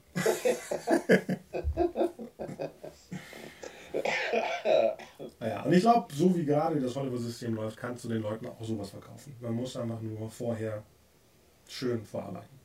Und einen, Ja, einen Star vielleicht reinhauen. Vor. macht John Carter sich da in den nächsten zehn Jahren einer rantraut, äh, bezweifle ich. Das hat damit nichts zu tun. Das hat Disney selber kaputt gemacht. Das hat nichts mit den Leuten zu tun. Disney hat den Film vernichtet von sich aus. Und die Leute, die jetzt die Rechte bekommen haben, machen einen neuen und dann wird es wieder laufen. Ich bin skeptisch, auch gerade nach der, das, was du eben alle noch aufgezählt hast. Ähm, Ja, die wurden alle falsch vermarktet. Vielleicht kann Disney mit diesen Sachen nicht umgehen. Aber die haben ja erstmal das war Arbeit. nicht nur Disney. Doch, was war denn, was Ranger, Prince of Persia ist. Ach, Spirit. Das war ein Sony-Film. Das war ja, Ja. der war ja vorher schon abgeschrieben. Also die haben den nicht mal ins Kino bringen wollen und haben den dann irgendwie im, am Silvestertag ins, in den US-Kinos gebracht. Das sind die Sachen, wo sie vorher schon bei Testscreenings wissen, das ist kein Film. Nicht, wir wissen, das ist ein guter Film und machen ihn kaputt, was macht Disney gerne macht. Äh, zu einer Zeit, wo sie ja wahrscheinlich wussten, dass sie Star Wars bekommen. Deswegen haben sie gesagt, komm, lass den mal untergehen. Was behämmert ist, weil es gibt Dutzend Fanseiten, die den äh, total toll finden, wo ich immer auch gerne lese, was die da posten. Äh, den John Carter jetzt. Hm. Nee, aber wenn sie es wollen, kriegen sie es hin. Ich sag's jetzt schon, Doc Savage kommt raus und dann taucht irgendwann der Shadow wieder auf. Und ich weiß nicht, was Disney mit dem Rocketeer vorhat, aber ich glaube, wir werden beide Helden irgendwie wiedersehen. In einer neuen Form natürlich. Ich bin da aus könnten sie auch teuer produzierte, gut aussehende TV-Serien draus machen. Oder das. Natürlich kann man daraus eine zehnteilige Serie machen. Klar, von beiden. Ja. Phantom auch. Ja. Wir werden sehen. Ich sag nur, die werden auftauchen in irgendeiner Form, das meine ich damit. Ja.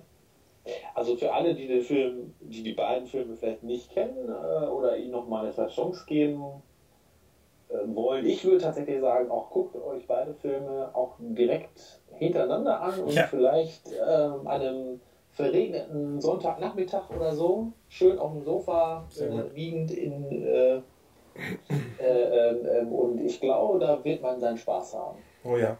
Und dieses Doppel, Double Feature ist echt perfekt. Ja. Schöne Chipstüte dabei. Also nicht die, die jetzt im Sound hier zu hören ist. Die scheint alle zu sein, ich höre jetzt gerade. Ja, ja, ja, war ganz gut. ja, Gut, dann war supi.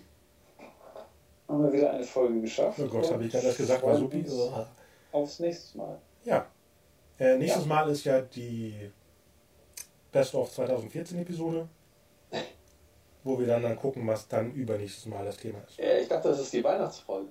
Ja, Christmas Best of 20. Äh, Achso. Ja. Also da geht es nämlich um die ganzen Filme, die dieses Jahr liefen. Das heißt, ihr habt noch bis nächsten Sonntag, Freitag Zeit, Sachen nachzuholen, über die ihr gerne noch sprechen wollt, die ihr noch nicht gesehen habt. Ich auch, also ich auch. Ich schaffe am Mittwoch noch den Hobbit, dann habe ich ja wenigstens da ein Thema. Vielleicht schafft ihr das ja auch. Hm, Sehr gut. Okay, vielen, vielen Dank an alle Zuhörer und ich habe immer noch nichts bei iTunes von euch gesehen, aber schreibt bitte was. Und es klingt nicht so verzweifelt, wie sie anhört. Genau, ich habe nur eine, so eine nasale Stimme gerade, mehr nicht. Tschüss. Tschüss. Ciao, ciao. Ciao.